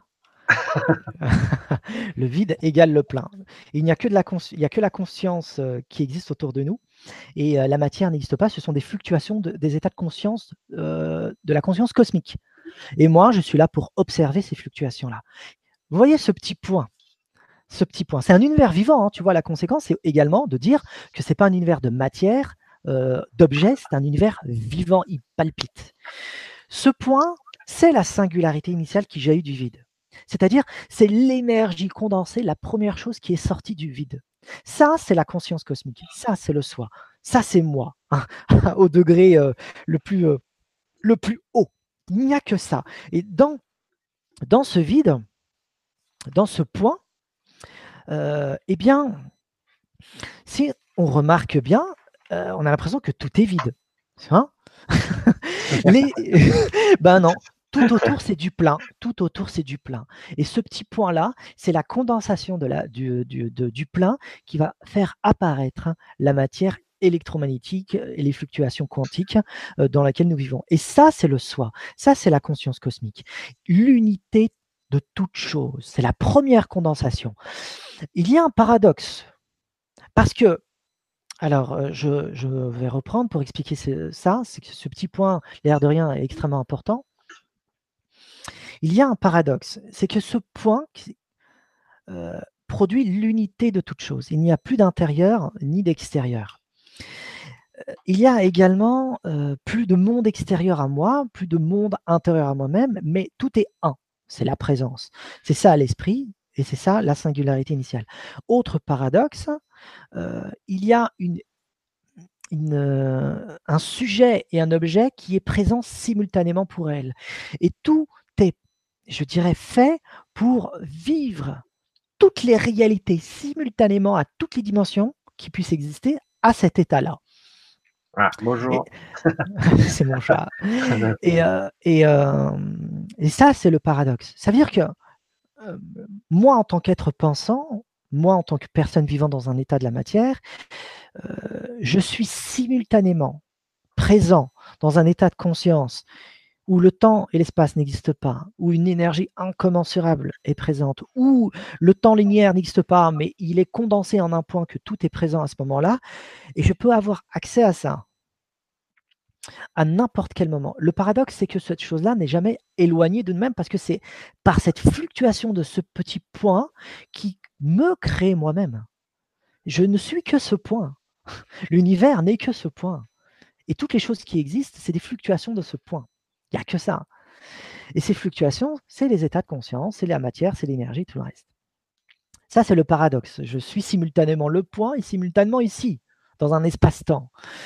Euh, autre chose à retenir, c'est qu'il faut concevoir non plus le corps humain comme un, corps et une psyché, mais il faut construire le corps comme une psychophysique. C'est-à-dire que tout ce qui est lié à ma psyché a des conséquences sur mon corps. Et tout ce qui est euh, lié à mon corps a, des conséquences sur ma psyché. C'est l'un touche l'autre, l'autre touche l'un. C'est pour ça que c'est une psychophysique. Et dans cette psychophysique, c'est l'énergie du poids qui vibre et qui structure ma matière corporelle visible et ma matière intérieure, psychique, invisible. C'est ça le point. Il vibre et crée ça. C'est une psychophysique.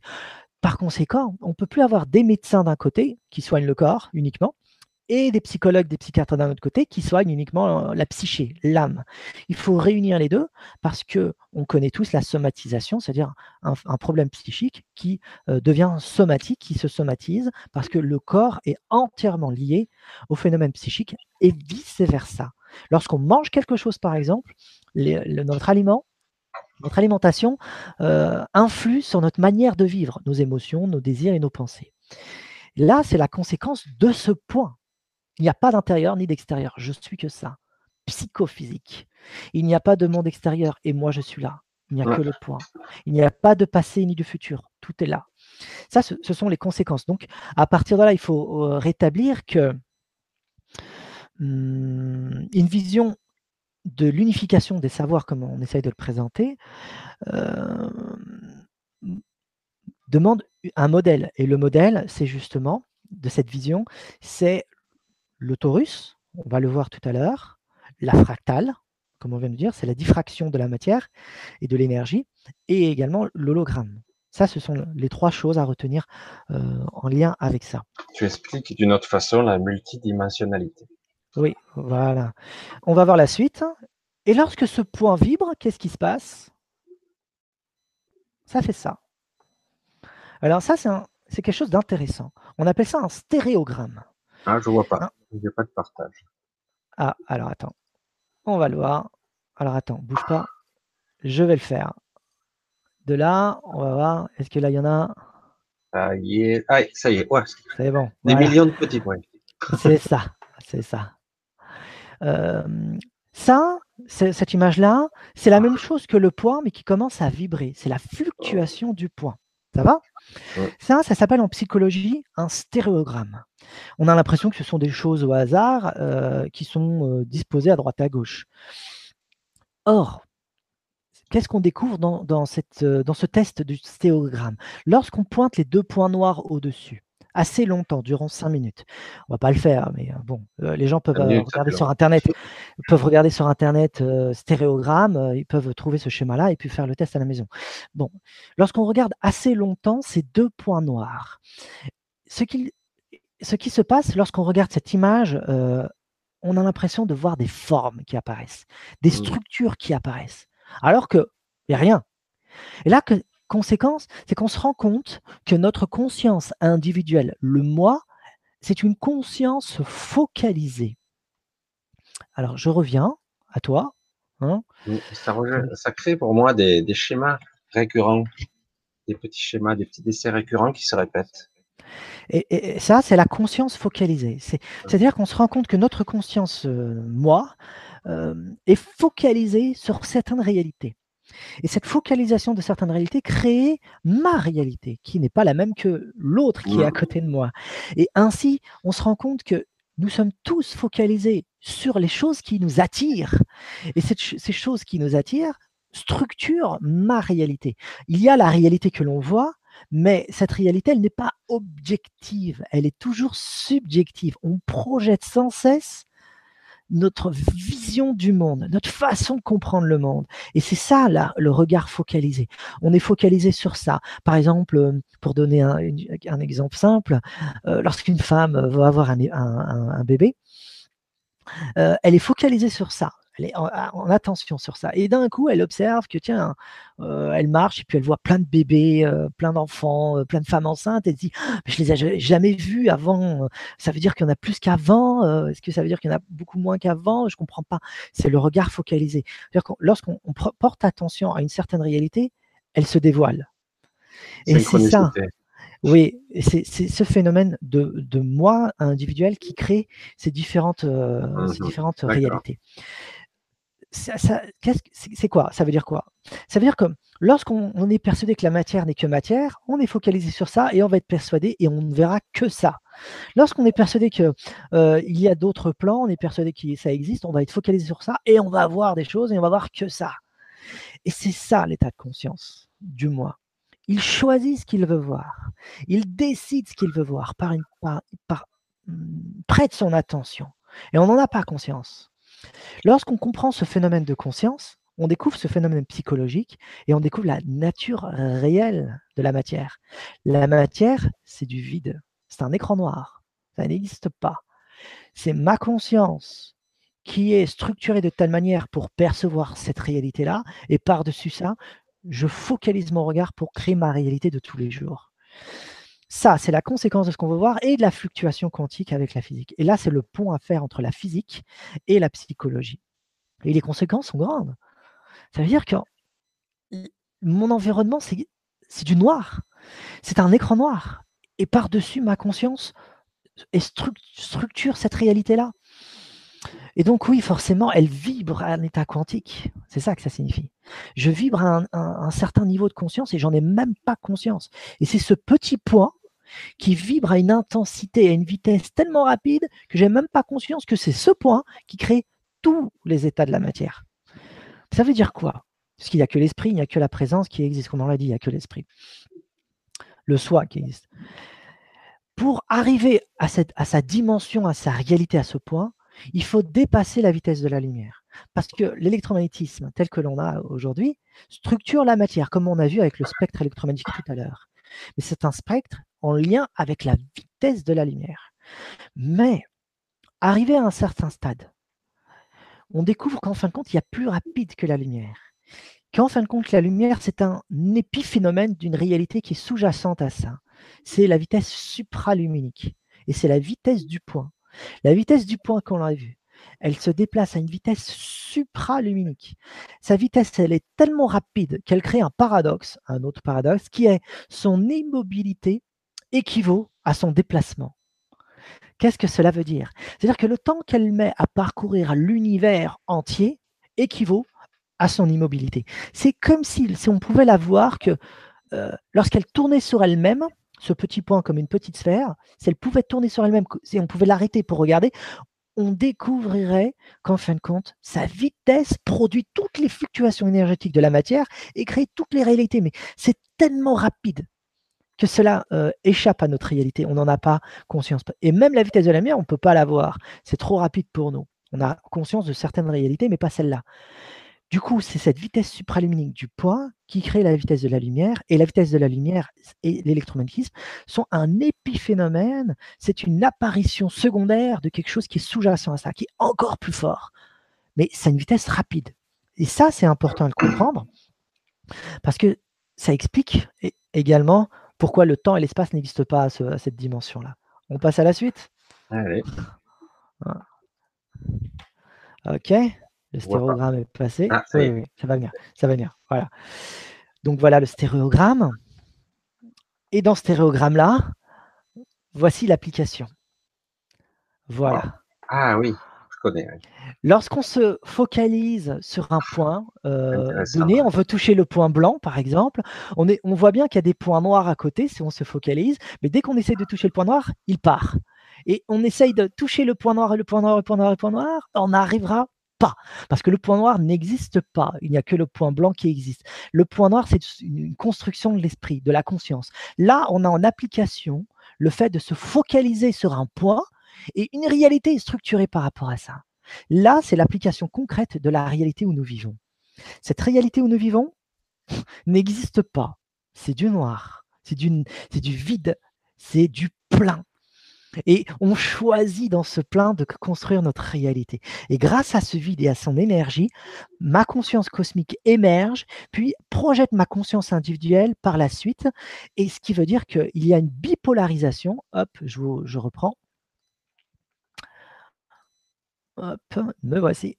Ce qui veut dire qu'il y a une bipolarisation constante entre la conscience cosmique et le moi qui regarde la réalité qui existe. Constamment. Projection, observation. Projection, observation. C'est pour ça que ça forme une boucle. Et ça, ça montre qu'en fin de compte, plus on se rapproche, plus on touche la singularité initiale. Et plus on s'en éloigne, plus l'espace-temps commence à exister. C'est pour ça qu'à l'intérieur de notre vie euh, de spirituelle, lorsqu'on touche, on touche, on commence à toucher l'espace-temps, les états de conscience, les énergies, et notre regard de focalisation du réel commence à, se, euh, à changer. C'est ainsi que le monde invisible apparaît, cher monsieur Michel. C'est-à-dire, on est focalisé sur la matière et notre état de conscience n'a pas conscience d'autres réalités parce qu'on est formaté biologiquement et psychologiquement euh, pour observer que ça. Mais en changeant d'état de conscience, en diluant l'état du mental, mmh. pour laisser émerger ce qui est, ce qui est là, la fluctuation change et les états de matière se, se, diffractent. L'espace-temps se modifie, l'énergie change, l'association entre les aimants se manifeste et on voit le royaume de l'invisible se manifester qui était là déjà. Et les dimensions invisibles, supérieures ou inférieures, ce sont des fluctuations d'état de la matière en lien avec des états de conscience modifiés. Mais cet état de conscience modifié découle de notre rapport à ce soi, à ce divin, à ce point dont on vient de parler, qui, sa vitesse est supraluminique. Vous voyez comment, comment on associe toutes choses maintenant? Donc maintenant, on associe les états de conscience modifiés la psychologie, la spiritualité et la physique. C'est pas évident à créer tous ces points de convergence pour voir comment tout ça fonctionne. Et là, on découvre que, bah oui, au regard et au point primordial, le soi, il observe toutes les dimensions simultanément. Imagine-toi que si on était capable d'être à la place du soi un seul moment et qu'on recevait et qu'on observait selon euh, son regard, on peut voir toutes les dimensions et toutes les réalités simultanément. Hein. L'espace-temps n'existe plus à ce moment-là. Il n'y a plus de linéarité. Hein. oui, non. Mais Notre mental, il doit Ouais, voilà, voilà, voilà. Euh, et, donc, et donc, ce rapport-là, ce rapport de bipolarité constante entre cette conscience cosmique et ce moi, c'est un rapport obligé entre une conscience individuelle qui observe l'expérience et une conscience cosmique qui est sous-jacente, enfin, qui est euh, présente euh, qu'elle est, plutôt une forme de la présence qui, qui lui donne vie, crée constamment une relation directe. Et là, c'est quelque chose d'important à comprendre. Je pense que les gens ont peu compris, euh, on peut comprendre ce que j'essaie de dire. Nous sommes constamment reliés au divin. Il n'est pas quelque part, il est là. Nous sommes constamment en présence de cette pure présence. Nous sommes constamment reliés, connectés à toutes les réalités. Et nous sommes constamment reliés les uns des autres, mais reliés à toutes les dimensions et tous les univers qui puissent exister. Et pour cela, c'est pas juste de la théorie comme j'essaye de montrer, c'est la, structure même de la conscience et de la réalité. Maintenant, la question qu'on se pose, c'est qu'est-ce que le réel? Qu'est-ce que le réel? Ben, Le réel, c'est l'esprit qui prend conscience de lui-même, c'est tout, et qui crée ça par une boucle rétroactive, un torus. Il n'y a que ça qui est. Et tous les phénomènes qui existent n'existent qu'à travers ça. Tu voulais dire quelque chose? Non, non, non. Ok. Et c'est important d'avoir cette bipolarité, celui qui fait l'expérience, celui qui vit dans un espace-temps, et celui qui produit cette réalité-là, qui est le divin. Ah. C'est deux. Mais dans ce deux, le paradoxe, je cite souvent le mot paradoxe, hein, tu as remarqué, parce que la, connaissance réelle, elle est paradoxale. Elle est ambivalente, elle est paradoxale. On a l'impression que, ouais, elle, est duelle, elle, inclut toutes les contradictions. C'est pour ça qu'elle est paradoxale. On a l'impression que c'est noir et blanc, comme tout à l'heure avec le petit jeu mmh. psychologique. Bien, tu reviens exactement à la synthèse. Moi, je suis arrivé par autre, un autre chemin, c'est ça. Elle est paradoxale. Elle contient le phénomène de vision. ouais, c'est ça. Le paradoxe, c'est ça. Et le paradoxe, c'est que j'ai l'impression que moi, j'existe en tant qu'entité individuelle, le moi, qui vit son expérience, qui est dans un espace-temps, et l'autre entité qui produit cet espace-temps, qui est le moi, enfin, le moi supérieur, ou plusieurs noms. Non, non, c'est la même chose, parce que c'est sa fluctuation énergétique. Mmh. Je suis elle-même. Euh, je suis cette conscience qui prend conscience d'elle-même. Il n'y a pas de deux. Et lorsque pourtant je l'observe, j'ai l'impression qu'il y a deux. Mais non, mmh. elle, me, elle, me, elle me dit je suis toi, mais qui, prend, tu es là pour prendre conscience de ma propre existence. C'est ça la, la, bipolarité paradoxale. Alors les, les religieux et les hommes spirituels ont essayé d'expliquer cette chose-là de multiples manières pour expliquer cette réalité paradoxale. je veux donner des exemples tout à l'heure. Hein. On retourne à notre diapo. OK. Voilà. Voici la réalité paradoxale, la focalisation de la conscience. On y va. Et voici une image ah de l'expérimentation de tous les jours. Euh, ça, c'est ce qu'on appelle euh, euh, l'art surréaliste. Je ne sais pas si tu as déjà entendu ça, l'art surréaliste. les premiers à prendre conscience en tant qu'humain de la réalité dont on vient d'écrire, c'est les artistes, c'est les poètes, les peintres, euh, les ah. architectes, enfin ouais, c'est eux. Il y a plein de choses. Hein. par intuition, par intuition, ils prennent conscience de cette réalité, réalité-là et ils essayent de la transmettre. Et lorsqu'on regarde cette image-là, qui est un peintre, qui s'appelle Octavio, pour ceux que ça intéresse, Octavio Ocampo. C'est énorme. En de près, c'est hallucinant. Qu'est-ce qui se passe? On a l'impression qu'il y a un chien Hein, qui est sur une route et qui a de la lumière euh, qui vient euh, d'une espèce de voûte au loin et qui a deux personnages, un, homme euh, assez âgé avec une barbe et une femme qui porte un bébé et une robe. il y a une espèce de voûte qui, est, qui est en lien avec tout ça. Et on le voit bien lorsqu'on se focalise, on voit bien les détails. Mais lorsqu'on se défocalise, on voit l'autre image qui, sous, qui apparaît, qui est une image du vieil homme. Mmh. Et là, qu'est-ce qui se passe? La voûte apparaît comme le crâne euh, du vieil homme, chauve, et les espèces de d'épis de blé qui sont derrière apparaissent comme ses cheveux. La dame forme son oreille euh, et le vieil homme forme son œil à travers son chapeau et son, visage. Et euh, le chien forme sa main. Et le jeu de lumière sur euh, le sol forme son vêtement. Et on découvre quoi? Ben, On découvre, il y a deux images qui sont produites simultanément en une seule, synthétique. C'est la même chose que l'on a vu Ici, je remets l'image. Celle-ci, du point noir et du point blanc, on le voit bien Ça va? Ok.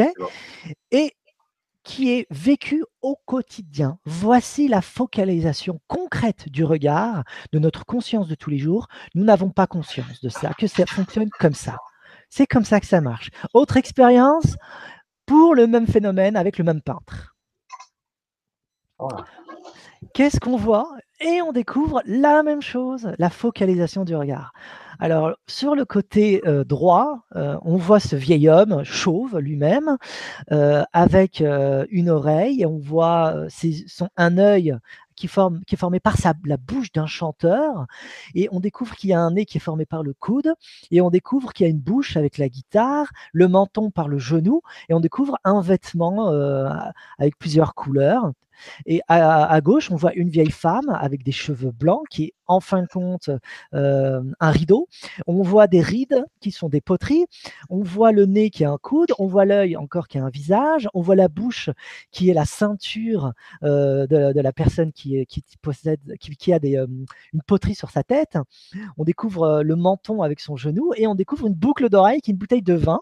Et on découvre ce vêtement qui forme les choses. Et là, on voit encore les deux personnages, un vieil homme et une vieille femme, mais on découvre qu'il y a d'autres personnages et d'autres objets qui forment tout l'ensemble. C'est un, une illusion.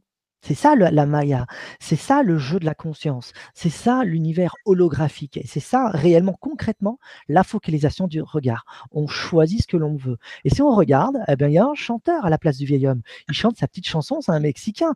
Et derrière lui, il y a une femme qui sort d'une voûte euh, qui forme son oreille. Et puis derrière, il y a une, église euh, et puis il y a un bâtiment. Et on voit la signature de Octavio Ocampo euh, près de son manteau. Et de l'autre côté, eh bien, on voit la, la, personne qui porte des poteries sur sa tête, qui forme la, la vieille dame. Les, le, les bouches ridées, ben, en fin de compte, c'est que le, les portes du vêtement d'une personne qui porte sur sa tête des poteries. Et on voit bien la bouteille la bouteille tenue sur, en boucle d'oreille. Est-ce que là, ça va? Est-ce que c'est un peu con Oui, oui, oui. ok, je reviens. Nous voici, nous voilà. Alors, qu'est-ce qui est réel? Tout? Tout, bah oui, ça existe. la, hum, la, construction du mental et de la conscience crée toutes ces réalités-là. Ça existe, mais ça existe lorsqu'on y prête attention. Mais lorsqu'on n'y prête plus attention, ça n'existe pas. Maintenant, c'est ça le phénomène d'incompréhension du fameux double fente. Hein. la double fente, l'expérience de double fente euh, avec ondes et particules de la lumière. Uh-huh. On vient de se rendre compte, c'est quoi ce jeu-là? C'est que lorsqu'on se focalise dessus, c'est de la matière, c'est tangible, il y a quelque chose qui apparaît. mais lorsqu'on lorsqu'on ne s'est pas focalisé dessus, ça n'existe pas, c'est autre chose, c'est un environnement différent. C'est la fluctuation. Et c'est ça la fluctuation et la matière. La matière, elle existe parce que j'y prête attention tous les jours. J'ai faim, j'ai soif, euh, j'ai des désirs, euh, j'ai des espoirs. Euh, mon mental a des, projette des choses et crée cette réalité-là parce que c'est la focalisation de la double fente de, Jung par rapport à l'énergie électromagnétique, le photon qui est projeté créer cette réalité tangible. Lorsque j'y prête plus attention, une autre réalité se manifeste, beaucoup plus subtile, et je découvre que tout ça, c'est de la fluctuation de l'énergie. Et c'est plus du solide. Tu vois qu'est-ce que j'essaye de dire? Ah, voici, voici expliqué d'une manière euh, psychologique. Ah oui, c'est vrai que je ne le voyais pas tout à fait comme ça. C'est bien expliqué. ce qui veut dire que notre conscience, c'est un phénomène de lumière. C'est ça que j'essaye de montrer maintenant. J'essaye de montrer que la conscience, c'est de la lumière. C'est entièrement lié au phénomène de la lumière. Toute ma conscience, c'est une fluctuation, très bien, du vide. Et ce vide structure ma conscience, très bien, mais elle structure par l'énergie électromagnétique qui va dévoiler toutes mes réalités et créer toutes mes focalisations comme on vient de voir. Et c'est possible parce que ma conscience, c'est de l'énergie et c'est de euh, la lumière. comprendre les lumières maintenant, c'est comprendre la conscience. C'est pour ça qu'à l'extérieur, il n'y a que la lumière qui existe, il n'y a que l'énergie qui existe, parce qu'il n'y a que la conscience qui existe, la conscience cosmique. Mmh et c'est le même rapport. Ce qui existe à l'extérieur se reproduit par fractalisation à mon échelle. Ça veut dire que euh, la conscience cosmique reproduit le même schéma à, divers, euh, à différentes échelles, la même réalité. C'est-à-dire qu'une fourmi, un escargot, un arbre, une planète, une plante, moi-même, un chien ou n'importe quoi, nous possédons tous cette structure et nous la reproduisons à différentes échelles. Mais plus on est complexifié dans notre organisme, c'est-à-dire un organisme beaucoup plus complexe dans sa façon de comprendre les choses, beaucoup plus intégratif dans les phénomènes d'information, plus on a la capacité de comprendre ce qui se passe. Voilà. Donc, lorsqu'on comprend que la conscience, c'est de la lumière, la clé la clé de la modification de la conscience, c'est la lumière. Si je comprends comment je peux modifier la lumière, je suis capable de modifier tous les états de conscience et changer mes états de conscience, donc aller dans d'autres plans et d'autres dimensions et recevoir quelque chose à travers l'espace-temps. Parce que c'est l'espace-temps. Euh, l'espace-temps est, créé par la lumière. Or, je disais tout à l'heure que le, soi euh, a une vitesse supraluminique qui dépasse la lumière. C'est-à-dire que mon soi à l'intérieur vibre à une intensité tellement rapide que j'en ai pas conscience et produit ces fluctuations et l'espace-temps et crée, et les consciences. Lumière, conscience. Ça va jusque-là? Mmh Et la clé du voyage de l'espace-temps, c'est en lien avec le phénomène de la lumière à l'intérieur de la conscience. C'est pour ça que toutes les religions, toutes les religions parlent de la lumière divine en tant que lumière intemporelle, lumière, je dis bien, j'insiste, mmh c'est une lumière intemporelle, éternelle, tellement puissante qu'on n'a pas la capacité de pouvoir la comprendre. Et cette lumière, elle est là, et elle produit tout ce que j'ai, tout ce que je suis également. C'est intéressant parce que quand on parle des expérienceurs de, NDE, mmh euh, ils parlent souvent de cette lumière, avec cet amour oui, ouais, voilà. inconditionnel, cet amour. Mmh. encore la lumière. C'est la lumière. La lumière crée, euh, euh, euh, crée les états holographiques, crée les états fractales à, travers son intensité et crée l'électromagnétisme. Et cette lumière, c'est un état de conscience et crée cette énergie. Et c'est moi-même, ce que je suis en train d'expliquer, c'est une explication globale du fonctionnement de l'univers, de moi, de la réalité, de qui nous sommes et pourquoi nous existons. Nous existons pour prendre conscience de cette propre lumière. Ma lumière intérieure, la lumière atemporelle. Les kabbalistes vont l'appeler le, le Ein Sof, euh, Sof Ur, qui veut dire la lumière intemporelle euh, et illimitée. Euh, d'autres vont l'appeler le phénix. C'est énorme parce que quelque part, c'est une super conscience qui se crée une infinité de fois et pour s'observer elle-même, une infinité de points dans tous les espaces-temps. C'est ça. C'est énorme. Ouais, c'est ça. Donc je ne suis pas seul dans l'univers. Non. C'est pas possible. Et il y a du sens. Au, à l'inverse de ce que pensent les, physiciens, parce qu'ils partent d'un préjugé. Ils partent, euh, ils partent du préjugé que la matière, c'est de la matière et que la matrice, euh, c'est des fluctuations quantiques et tout. Puis le noir, c'est de l'énergie noire ou de la matière noire. Il part d'un préjugé. Lorsqu'on observe réellement, on découvre que c'est une forme de présence vivante, palpable, dynamique, et qui est un état de conscience. C'est les conséquences de, de toutes leurs expériences que je suis en train de dire, mais qu'ils ne peuvent pas dire, parce que ça a des implications sur la spiritualité, la psychologie, que l'univers a du sens. Moi, j'ai du sens. Tout ce qui m'entoure a du sens. On vit dans un univers de sens. Et donc oui, tout ce que je fais, donc, c'est dû à ce retour, à ce retour vers cette source première. Et c'est ça le cheminement spirituel. C'est comment euh, retourner vers, vers cette source primordiale. Tu voulais dire quelque chose? Non, non, non, c'est vrai que je te suis puisque finalement, euh, ça arrive pratiquement au même point de vue que moi. C'est hmm. exactement ça. En fait. Ok, on va retourner au diapo. Hop. J'espère que, ouais, non, c'est bien. On a bientôt fini. Le monde nous sort, euh, nous suit. oh là là. Ah non, impeccable. Je vois qu'on a tout le monde. Ah, ok, on continue. Ah ouais. On continue. Donc voilà, euh, voilà. Et ce qu'il faut comprendre, c'est que ne pas oublier que l'énergie, ce que les psychologues euh, et psychanalystes appellent libidinale, c'est cette énergie qui découle de la source cosmique. C'est l'énergie qui vient de notre, de notre conscience cosmique. Ça, c'est important à comprendre. Maintenant, voici ce que disent certains textes. Ça, c'est la Mundaka Upanishad. Mundaka Upanishad, c'est un texte euh, sacré chez les hindous, euh, parmi tant d'autres, hein, qui a été écrit autour de 600 avant Jésus-Christ. Ça remonte à très loin. Vous voyez?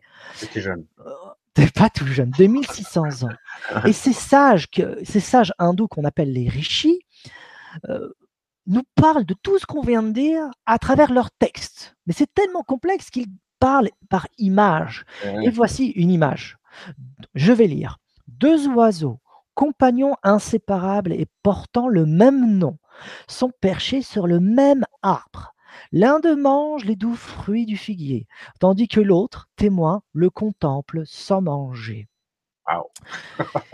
Mundaka Upanishad. Bon, c'est accessible en français pour ceux que ça intéresse. Ils tapent euh, sur internet Google Upanishad, Mundaka Upanishad. Ils peuvent l'acheter facilement et acheter tous les autres Upanishads parce qu'il y en a pas mal et euh, se nourrir de cette euh, connaissance universelle. Je reviens à toi pour parler de cette profondeur parce que c'est tout ce qu'on vient de dire, tout ce qu'on vient d'expliquer, c'est expliqué dans cette phrase, hein. enfin dans, dans, euh, dans ce qu'on vient de dire. Ce qu'ils essayent de dire déjà, c'est les deux oiseaux. Ces deux oiseaux, ce ne sont rien d'autre que la conscience cosmique et la conscience individuelle. Cette bipolarité qui forme qu'une unité, dont on a parlé depuis tout à l'heure. Tu te souviens On l'a dit. Hein c'est ces deux oiseaux-là. Ils disent, ils sont sur le même arbre. C'est une entité. Deux oiseaux sur un même arbre c'est une entité. Moi et mon soi, nous formons une seule entité. Et on parle d'inséparable. Hein. Inséparable, inséparable. Euh, cette entité porte, enfin, elle porte un même nom pour bien signifier, signifier que je suis une entité unique. La, la, voie spirituelle consiste à dire que mon nom, moi je m'appelle Daniel, très bien, mais ce nom-là, c'est un nom social de la matière. Mais lorsque je me découvre moi-même, mon véritable nom apparaît, ma véritable identité apparaît. Et elle apparaît par des révélations, par des images, par des intuitions, des synchronicités. Et je découvre qui je suis, comment je m'appelle réellement. C'est ça le nom. C'est le nom secret le nom secret. Ensuite, lorsqu'on lit ce Mundaka Upanishad, il nous informe quoi encore? Il nous dit qu'un des oiseaux euh, observe et l'autre oiseau le regarde, bien sûr. L'autre oiseau euh, mange le fruit de l'arbre. Donc il y a un observateur et celui qui accomplit l'acte. C'est les deux oiseaux et ce sont les deux consciences. La conscience cosmique qui observe, qui est sur l'arbre, et l'autre euh, oiseau hein, qui est là, qui est le moi individuel qui vit dans la matière, qui lui goûte de l'arbre, du fruit de l'arbre. C'est les expériences que nous avons tous les jours. Tout ce qu'on vient de dire, est expliqué à travers cette expérience. Et ce que j'essaye de montrer, c'est qu'à travers hum, mon approche, euh, c'est réexpliquer d'une manière moderne ce qui a déjà été dit. C'est tout.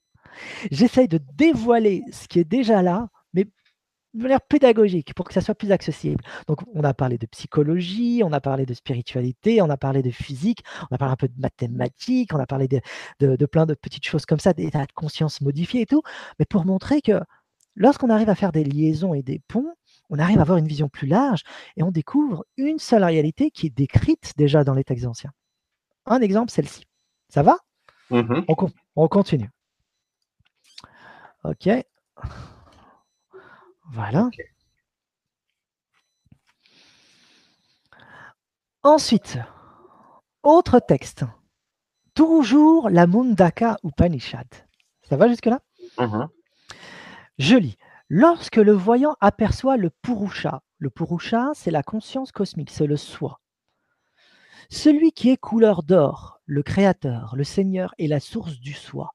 Couleur d'or parce que c'est associé à la lumière. Ah ah, euh, alors, en vertu de son illumination, il se défait du mérite comme du démérite, devient sans souillure et atteint à la parfaite équanimité. Là, ce qu'on essaye de dire, c'est que lorsqu'une personne chemine vers le soi, couleur d'or, le Créateur, le Seigneur, mmh et la source de... Voilà. Alors, lorsqu'il chemine, des illuminations apparaissent. Et illumination, bizarrement, c'est en lien avec les lumières. Tu vois, tout est en lien avec le mmh. phénomène de lumière. Hmm? Conscience égale lumière. De son illumination. Il se défait du mérite comme du démérite. Ça veut dire que l'ego, qui cherche le bien et le, euh, mal, ou qui cherche à avoir des mérites et des démérites, eh bien, il se dissout parce que ce n'est plus lui, ce n'est plus lui qui vit la chose c'est un état de conscience supérieur. Devient sans souillure, c'est ça l'explication. Il devient sans souillure. Il ne cherche pas ce qui lui fait plaisir et il n'évite pas ce qui ne fait pas plaisir. Et atteint à la parfaite équanimité, la justice complète et la parfaite relation avec l'équilibre cosmique. Il a trouvé l'équilibre intérieur.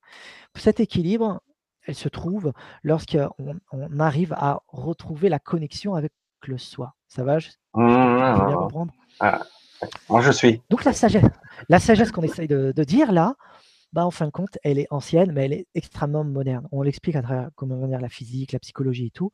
Et il faut remettre au goût du jour tout ça. Et on est en train de redécouvrir tout ça. Et en fin de compte, on est juste en train de, comprendre ce qu'on a déjà compris et qu'il faut juste réexpliquer. Je vais mettre maintenant des images en lien avec mon livre pour montrer euh, un nouvel apport. Parce que les anciens disaient certaines choses, mais comme c'est difficilement compréhensible, il y a des codes symboliques, les oiseaux et tout ça, c'est des codes symboliques, hein, tu as bien vu. Hein. c'est des images. Eh bien, on vit dans un monde où on a compris plein de choses que les autres anciens n'avaient pas compris. On essaye, moi, ce que j'essaye de mettre en place, c'est créer des ponts et des relations entre l'ancien et le nouveau. C'est-à-dire garder tout ce ce qu'on a trouvé et découvert aujourd'hui et créer une relation avec ce que les autres ont compris chez les anciens et montrer toutes les, convergences et comment ça marche. C'est ce qu'on vient de faire là actuellement. Je vais montrer la suite. Je vais montrer un extrait de mon ouvrage pour expliquer quelque chose. Ok, on y va. Hop, ça vient. Voilà. Voici l'extrait d'une page de mon ouvrage Émergence, qui est le premier tome, hein, euh, Présence, conscience et nature d'irréel. Tout ce que je viens de dire, euh, dans la grande majorité, est présent dans ce volume-là, le volume 1. Si on regarde en haut, on voit le réel. Ce réel produit une matrice, un esprit, une présence. C'était le point en question. Ensuite, une énergie s'en dégage qui crée le désir. Ce désir de la matrice de cette énergie crée euh, un univers. Et cet univers, c'est l'univers moi en tant qu'individu, mais l'univers également extérieur. Tout ça, c'est le réel. Tout est structuré de la même manière. Et maintenant, du point de vue de moi en tant qu'observateur, il y a une euh, bipolarisation entre le côté gauche et le côté droit. Si on regarde le côté gauche, la partie psychique, c'est mon monde intérieur, c'est mon âme et les images dans mon imagination, et c'est euh, un monde subtil. Si on regarde du côté droit, c'est le monde physique, le monde extérieur, c'est le corps, la forme, et c'est le monde concret. Et si on regarde au milieu, on découvre la matrice, l'esprit, la présence, c'est un monde intermédiaire, c'est l'énergie vitale, mais on découvre que c'est une structuration qui euh, relie le vide, l'énergie du vide, relie mon monde intérieur et mon monde extérieur, donc le point dont il a été question depuis tout à l'heure, euh, lorsqu'il vibre, structure mon corps et mon âme, qu'on appelle la, psychophysique, grâce à cette relation-là. Et là, on redécouvre l'unité de la connaissance. L'unité de la connaissance. Et qu'est-ce qui se passe? Il y a des petites strates que j'ai notées en dessous. Ce sont des niveaux dimensionnels, des strates, des paliers, des degrés. Toutes les strates en lien avec la, la psyché, des états de conscience modifiés et tout, sont en rapport direct avec les états des niveaux dimensionnels, en lien avec les, les niveaux euh, dimensionnels qui existent à l'extérieur. Mais il n'y a pas d'intérieur et d'extérieur. Tout découle de mon état de conscience. C'est ma conscience qui, qui, euh, qui se sépare en deux et qui crée un monde extérieur observé et un phénomène intérieur d'expérience. Ça va jusque-là? Mmh Ça, c'est le premier schéma. Le deuxième, le euh, voici, le voilà. Donc, on va commencer par le point d'en bas, le gros point noir, où il y a marqué désir point. En bas, encore une fois, c'est matrice présence. Et là, encore une fois, la polarisation euh, de l'énergie. À l'extérieur, on voit à gauche le monde physique et à l'intérieur, le monde psychique. À l'extérieur, on va l'appeler la lumière primordiale ou l'énergie électromagnétique, alors qu'à l'intérieur, dans le monde psychique, on va l'appeler la même énergie, l'énergie vitale. Mais c'est la même énergie. Je passe le, point central, l'imagination. Je ne l'ai pas expliqué ici, mais je l'explique dans le livre, pour regarder, en fin de compte, euh, cette flèche qui monte jusqu'à la conscience. Tu la vois? Jusqu'au mmh point, au sommet de l'image. Et cette flèche, regarde bien, il y a des euh, petits pointillés et qui forment euh, une forme de pyramide inversée, des strates. il y a marqué intensité de présence pour signifier ces points par strate. Et c'est ça. Tout cette intensité, cette énergie intérieure, lorsqu'elle s'accumule, crée des strates de conscience. C'est pour ça qu'elle tend vers la conscience. Et cette strate de conscience va dévoiler différentes couches euh, du monde euh, extérieur, donc invisible, différentes dimensions, mais différentes réalités intérieures. Et les deux ne font qu'un, en fin de compte. Et ces intensités, c'est ça que ça signifie, ces petits points, jusqu'à monter au phénomène de la conscience. Je saute le côté mythe et le côté forme et concret, on n'en a pas parlé, c'est dans le livre. Si on regarde maintenant les petites euh, annotations à gauche, état de conscience croissant, on découvre quoi? On découvre la première chose, illusion, deuxième hallucination, vision, kavanahima, imagination créatrice. Ça, ce sont les états de conscience, euh, les états euh, d'énergie qui s'accumulent pour créer des états de conscience élargis. Lorsqu'on est dans un état très faible, c'est la première étape, c'est l'illusion. L'illusion correspond à notre focalisation du regard, comme on a eu l'expérience tout à l'heure avec euh, ce jeu psychologique du point noir et du point blanc, et ces jeux du tableau avec il y a une vieille femme et un vieil homme, et en même temps il y a des personnages. C'est une forme d'illusion. Tu vois? Ça, c'est la première chose. On est dans la matière et on n'arrive pas à voir. Lorsqu'on commence à accumuler son état de conscience, l'énergie commence à s'accumuler, la matière change et, le monde observé commence à se moduler différemment. Et là, il y a des hallucinations qui apparaissent. Toute personne qui a un phénomène euh, spirituel a et mmh, expérimente ce phénomène d'hallucination auditive, tactile ou autre. C'est normal, c'est l'intensité de l'énergie, de la fluctuation du vide qui augmente. On augmente l'intensité, c'est le phénomène des visions. Là, on commence à voir d'autres dimensions, d'autres choses, d'autres créatures. Et on intensifie l'énergie. Et là, ce qu'on appelle la kavana ou la himma, ça, la kavana, c'est un mot hébreu. Himma, c'est un mot arabe pour signifier la même chose, qui est un état de conscience tellement haut où on a la capacité de modifier la matière. c'est le phénomène de miracle. Le phénomène de miracle se situe là, à un haut niveau de conscience. À un haut niveau de conscience, le phénomène de miracle se situe là. On est capable de modifier la matière lorsqu'on atteint un très haut niveau de conscience. Parce que la, la matière n'existe pas. On accumule en ah. nous de l'énergie et puis on la modifie. Mais en dessous, le phénomène de vision, c'est le phénomène des parapsychologiques, on pourrait dire, parapsy, phénomène de clairaudience, clairvoyance, c'est le phénomène de ah, vision. Ah, Mais ce sont, c'est juste en dessous, c'est juste une étape en dessous. Maintenant, celle qui est la plus haute, c'est l'imagination créatrice. Cette imagination créatrice, c'est l'imagination divine. C'est arriver au point euh, immortel, l'éternité elle-même, voir toute chose simultanément et euh, être présent partout simultané. Je reviens à toi. Ah ouais, c'est énorme. Euh, Là, on est dans la création pure. Hein ce que, j'essaie de montrer, c'est que tout devient explicable, que ça soit euh, la réalité dans laquelle nous vivons par la matière, si on croit qu'à ça. Ensuite, le phénomène euh, d'hallucination, d'où ça vient, pourquoi ça existe, ça je l'explique dans le livre un, beaucoup plus profondément que là, ce que je viens de dire, c'est quelques mots, mais dans le livre, j'explique vraiment ce que c'est que le phénomène de l'hallucination. Ensuite, le phénomène euh, de clairaudience, de parapsychologie, de clairvoyance, de médiumnité et tout, c'est l'état vulgairement vibratoire, mais comme je viens de le dire, c'est l'intensité de l'énergie du vide qui augmente et qui crée ces fluctuations du vide et crée des états de conscience modifiés pour capter certaines choses. Mais c'est un phénomène de conscience en lien avec la lumière, en lien avec l'espace-temps qui se diffracte. Oui, tout s'imbrique et tout s'explique. En dessous, enfin au-dessus maintenant, après le phénomène parapsychologique, euh, il y a le phénomène de vision. En lien avec ça, on commence à voir, comprendre, et on intensifie. Il y a le phénomène de himma ou kavana, qui est la modification de la matière. On est capable de soigner les gens concrètement dans la matière, des, vraiment des gens malades physiquement et psychologiquement. Mais là, c'est un haut niveau de conscience, hein, c'est pas le nôtre. Hein. C'est pour ça que c'est le phénomène des miracles. Et le phénomène de modifier de la matière, on sait tous que c'est possible parce que les physiciens ont compris que la matière n'existait pas. Ils ont dématérialisé la matière, c'est que de l'énergie. Mais là, je suis en train de l'appliquer à nous-mêmes. L'appliquer à nous-mêmes par rapport aux textes anciens, ce qu'ils essayaient de dire. Et au-dessus, bien au-dessus de cette modification de la conscience à un haut degré euh, du phénomène de modification de la matière, euh, c'est l'état divin. Là, on est euh, dans l'absolu pur, la lumière pure.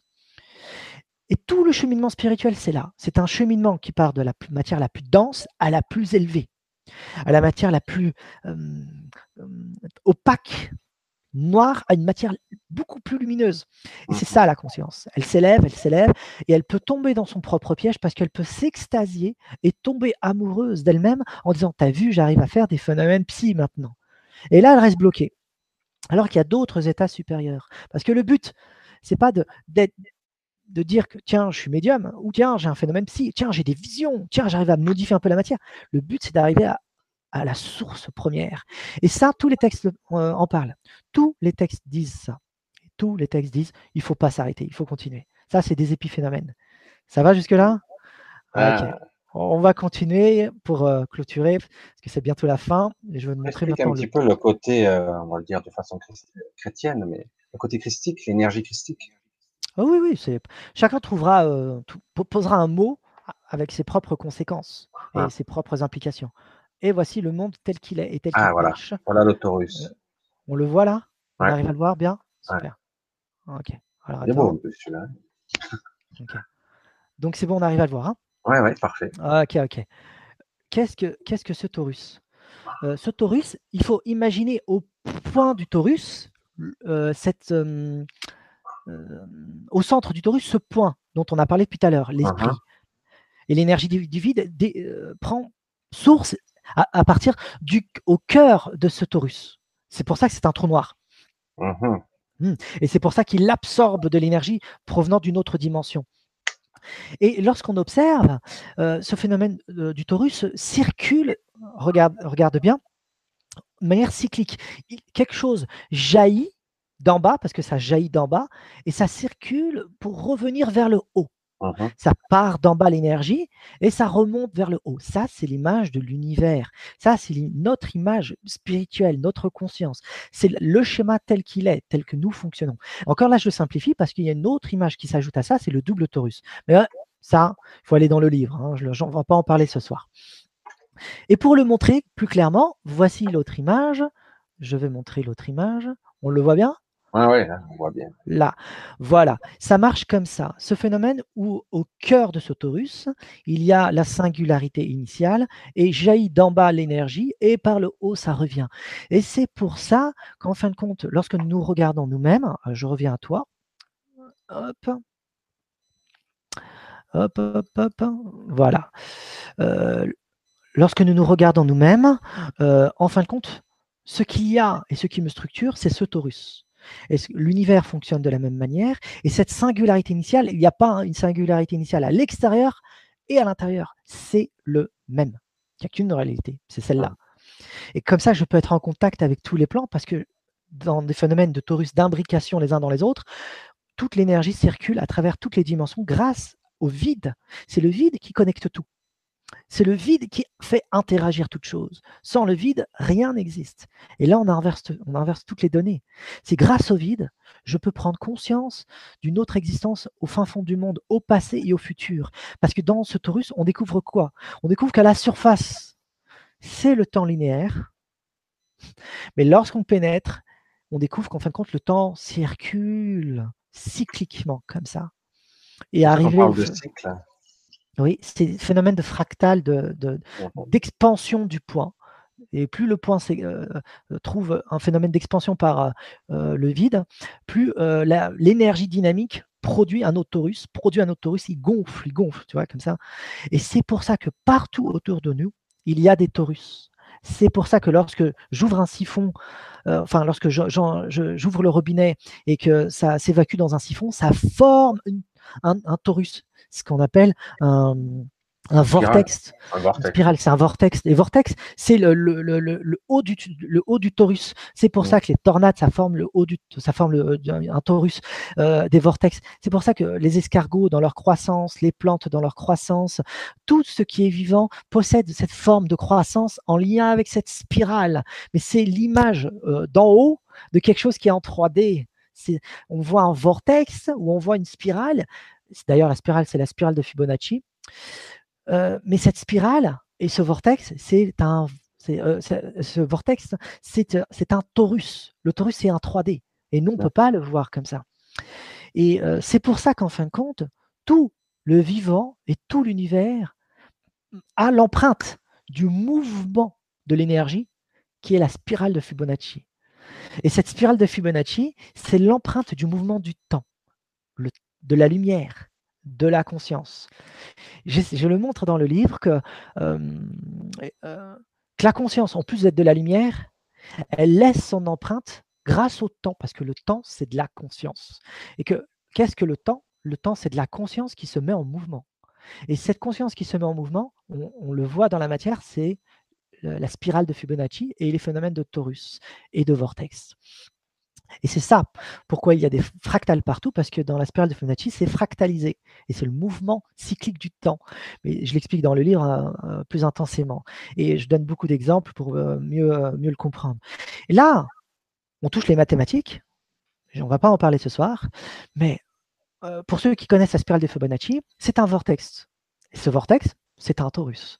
Et ce torus, c'est la palpitation dynamique du soi comme on vient de le décrire. Et on va terminer par la dernière image. Voilà. Cette dernière image qui est celle-ci. Voilà. Ça va, on la voit? Oui, oui, impeccable. Ok. Cette image-là montre en fin de compte un homme au sein d'un taurus. Au sein d'un taurus. Si on regarde au milieu, c'est euh, la source, le chakra, la source première et primordiale d'où elle vient, l'énergie intérieure. Elle provient de là, près du cœur. C'est pour ça que tout découle du cœur. Hein. Ensuite, ça descend vers le bas. L'énergie descend vers le bas, ça devient l'énergie libidinale. Hein. Et c'est l'énergie humaine, ce que les hindous vont appeler la kundalini. Et cette énergie va descendre par le bas et va remonter par le haut jusqu'à la tête qui est le troisième point, qu'on appelle le troisième œil, ou chakra ajna. Et ces trois points-là, le haut, le milieu et le bas, forment les trois points énergétiques de notre constitution psychophysique. C'est l'énergie psychique et l'énergie physique. Mais l'univers fonctionne selon ces trois plans-là. Il y a trois grands plans dans l'univers et il y a trois grandes énergies en nous. Et c'est pour ça que ça forme un torus. Voilà. Je reviens à toi. Je reviens à toi. Oh, je pourrais euh, t'en dire des milliards, euh, des milliards de choses, mais on ne va pas tout dire. On laisse euh, les gens venir, venir chercher un petit peu à travers le livre. Hein. il y a surtout, explications. C'est une grosse synthèse voilà, c'est une immense synthèse, hein, ça fait plus de 340 pages. Le deuxième tome, le troisième tome. Euh, à relire en plusieurs fois. oui, oui, mais c'est ce que. Je ne vais pas le cacher. Je vais pas le cacher. Euh, la pédagogie veut que des... on est obligé d'acquérir certaines notions. Comment on vient de faire là? Du coup, lorsqu'on lorsqu'on lit, on lit le livre, on acquiert doucement, doucement certaines notions et on a besoin d'un temps de repos pour pouvoir reprendre, pour, pour comprendre un peu plus. Et à la fin, c'est un schéma plus global. Et en plus, ça marche comme ça. Hein. Moi, j'ai pu le tester tellement de fois. Mmh. Parfois, ben, ça dépassait honnêtement mes, capacités. On mhm. pose, on revient la semaine d'après, ah, c'est intégré, on peut passer à la chose d'après. Des fois sans avoir à relire. Oui, ça, après, ça dépend de la capacité des gens. Donc, j'ai essayé de faire un grand tour en intégrant plein de concepts, euh, plein de notions de différents bords euh, anciens et modernes, en passant par différentes disciplines. Euh, mais c'est vraiment une vision. J'insiste bien, c'est pas une théorie, c'est une vision parce que c'est venu comme ça. C'est par vision. Ben, euh, oui, il y a quand même des corrélations euh, très nettes avec certains faits qu'on connaît déjà. Et après, tu as, établi des ponts quand même. Oui, oui. Et euh, pour, pour ceux qui aiment bien la, théorie, enfin la, vision de Fibonacci, la spirale de Fibonacci qui est très à la mode en ce moment, je vous invite à regarder une pomme, coupez-la mhm. en deux, coupez-la en deux, horizontalement, pas verticalement. Et là, on va voir le torus. Hein ah, on va voir le taurus avec les pépins au milieu. Si vous coupez une orange en deux, même manière horizontalement, on va voir le taurus. On va voir les pépins et puis on va voir le phénomène de croissance comme ça. Et si vous allez prendre un kiwi et vous allez prendre n'importe quel fruit, un potiron ou euh, des légumes et tout, vous allez voir toujours ce phénomène de croissance de manière de taurus. Et si on regarde un arbre, l'arbre il se structure d'une manière euh, de l'intérieur vers l'extérieur. De l'intérieur, euh, en double mouvement comme ça. Et, c'est super intéressant parce que l'empreinte du temps, qui est de la conscience, j'insiste bien, qui est de la lumière, euh, euh, est palpable tout autour de nous. Il faut juste savoir observer et on se rend compte comment les choses fonctionnent. C'est pour ça que c'est une vision. On n'applique pas une théorie pour que ça soit hop, ça marche et c'est obligé. C'est pour ça que le phénomène de spirale de Fibonacci est présent partout partout. Et puis après, on parle de nombre d'or parce que c'est lié à ça et tout. C'est le nombre de la vie. Mais c'est normal. C'est normal lorsqu'on arrive à comprendre comment ça marche et comment ça découle. Là, je, je vous laisse découvrir dans le livre, Tom. non, mais c'est vrai qu'il y a de quoi déjà un petit peu euh, mmh. faire euh, vibrer la curiosité pour ceux qui ont quelques lacunes. Comme moi, comme tout le monde. moi, j'ai euh, beaucoup de perception. Je marche beaucoup à l'intuition. Parfois, j'ai mmh. découvert, comme un petit peu toi, mais toi, tu as quand même beaucoup lu, fait, tu as synthétisé beaucoup de choses aussi, métabolisé, comme je disais souvent. Et euh, moi, j'ai eu, peut-être en trichant un petit peu, j'ai eu les informations directement parfois. Ah. Et euh, ah, parfois, il m'a fallu, il m'a fallu les prouver. Il m'a fallu bien souvent les prouver. Ah, parce que du coup, je me suis dit, est-ce que c'est réel? Et parfois, j'ai eu confirmation par d'autres personnes. J'ai dit, tiens, ou j'ai rectifié très légèrement. Et c'est mmh intéressant. C'est pour ça que que les personnes pour toi, comme toi sont précieuses.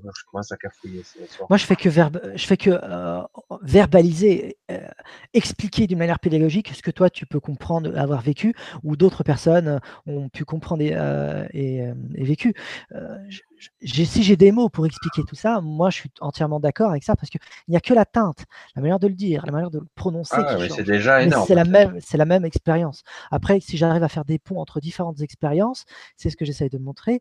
Euh, c'est euh, dans l'avantage de tout le monde. C'est ce que j'essaye de, faire. Hein, pour euh, offrir. j'offre, hein, j'offre. Essayons d'offrir. non, mais en plus, je précise pour ceux qui, qui seraient, parce que moi j'ai vu beaucoup de bouquins qui valaient une fortune. En plus, ton bouquin, tu le, tu le vends pas très ah cher. oui, non, en, plus, c'est en auto-édition. Donc, euh, c'est, faut pas oublier que c'est moi qui le finance. Hein. J'ai travaillé pour le financer. Et euh, parce que c'est, je suis le fondateur d'Orphelia. Il coûte 22 euros.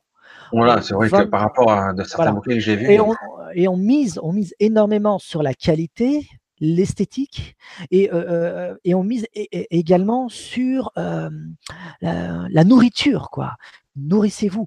Et à partir de là, ça vaut le prix par rapport à d'autres bouquins que, que l'on peut voir. Et ce qu'il faut comprendre, c'est du point de vue esthétique et du point de vue contenu, mais on a pour l'argent, quoi. Pour, pour ce qu'il y a par rapport à d'autres livres. Moi-même, comme je t'ai dit, je suis journaliste et documentaliste dans d'autres chaînes. je vois d'autres ouvrages, je me dis, bon, pour le même prix, oui, il y a 3% d'informations et, 97% de baratin. On essaye, on essaye d'être accessible partout, que ce soit nos séminaires, nos ateliers et tout, partout accessible. Parce que pour nous, la question financière, l'argent, j'ai pas de souci avec ça. Hein. Euh, c'est euh, un moyen de pouvoir subventionner et subvenir à nos besoins.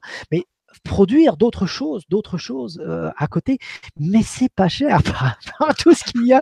Et ça, je peux le dire.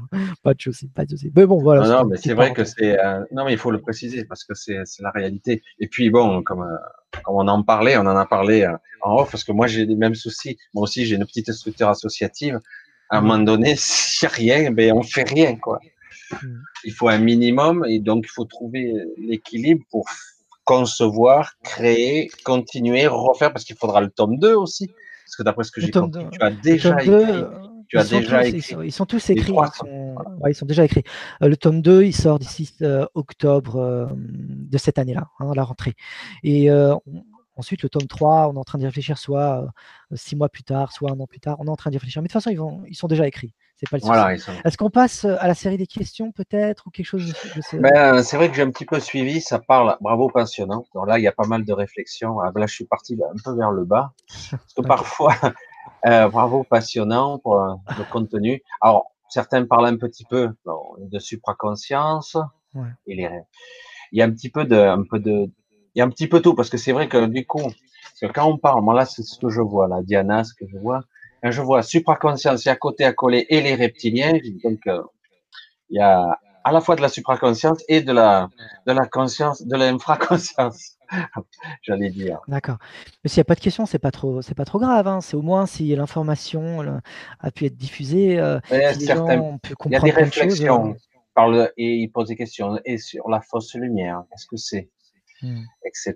Après, il y a toutes sortes de réflexions. Certains sont plus. Ah je regarde, ouais, les hôpitaux psychiatriques sont remplis de personnes qui, qui vivent des réalités réelles. autrement, peut-être que la folie n'est pas ce qu'on croit,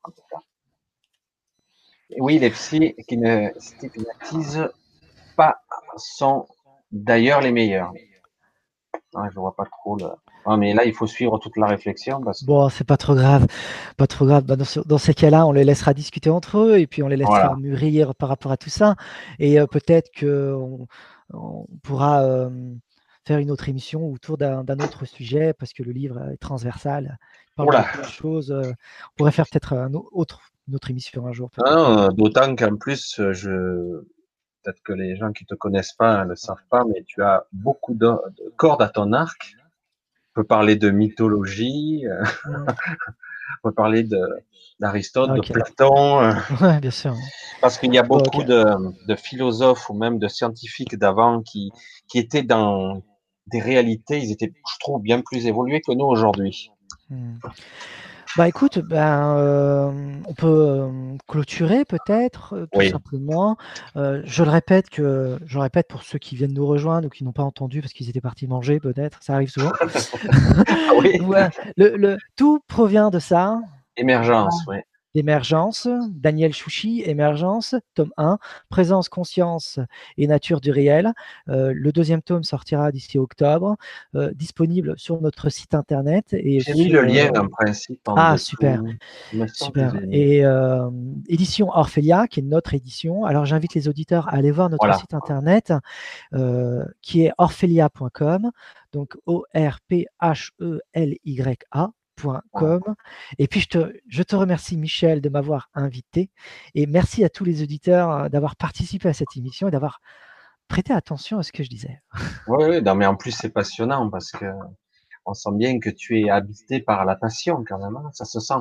Voilà, euh, on a été jusqu'à 150, ce qui est vu le lien cassé qu'il y a eu euh, au départ, il a fallu que je refasse le lien YouTube euh, parce que c'était infernal. Et je, je, confirme, il y a bien le lien du site dessous la, la chaîne, là, YouTube, euh, de la vidéo. Mmh. Et il y a aussi le lien vers pour l'achat du livre, si vous le souhaitez. Super. Et même peut-être qu'il se fera un plaisir, Daniel, de vous faire une dédicace personnelle. Bah oui, ils peuvent me, me retrouver aussi sur Facebook. Voilà. Daniel Chouchi ou Orphelia, pareil. et parce que je, je, le répète parce que c'est la vérité. Tu vraiment, tu mérites le, le détour parce qu'il y a beaucoup de personnes qui sont ou trop spécialisées, c'est très bien, c'est très intéressant. Ce côté euh, abordable, même si certains vont le dire, waouh, c'est costaud, je dis quand même, euh, par rapport à certaines, moi j'ai vu euh, des fois certaines conférences euh, sur la mécanique quantique, si t'es pas dans le domaine, je dis bon, bah, c'est bon, je suis largué, quoi. c'est pas la peine. Ouais, ouais, il faut, faut, pédagogie. Moi, je suis très pédagogique. pédagogue ah, non, mais si t'es pas scientifique à la base, si t'as pas les bases, c'est pas la peine. Tu sais même pas de quoi on parle, quoi. C'est ça. bon, bah, je te remercie, Michel. Je te remercie vraiment. Et vraiment, merci à tous les auditeurs. Je vous souhaite coucou à tous. Et puis, ceux qui vont regarder, bonne dégustation. replay, voilà. Eh, bonne soirée, bonne nuit à tous. Ou, bonne, bonne, soirée à tous. et, bonne soirée à tous. Bon, week-end qui arrive pour certains, en tout cas, en principe. C'est ça. Allez, bonne nuit, à bientôt. Bye bye. Au revoir.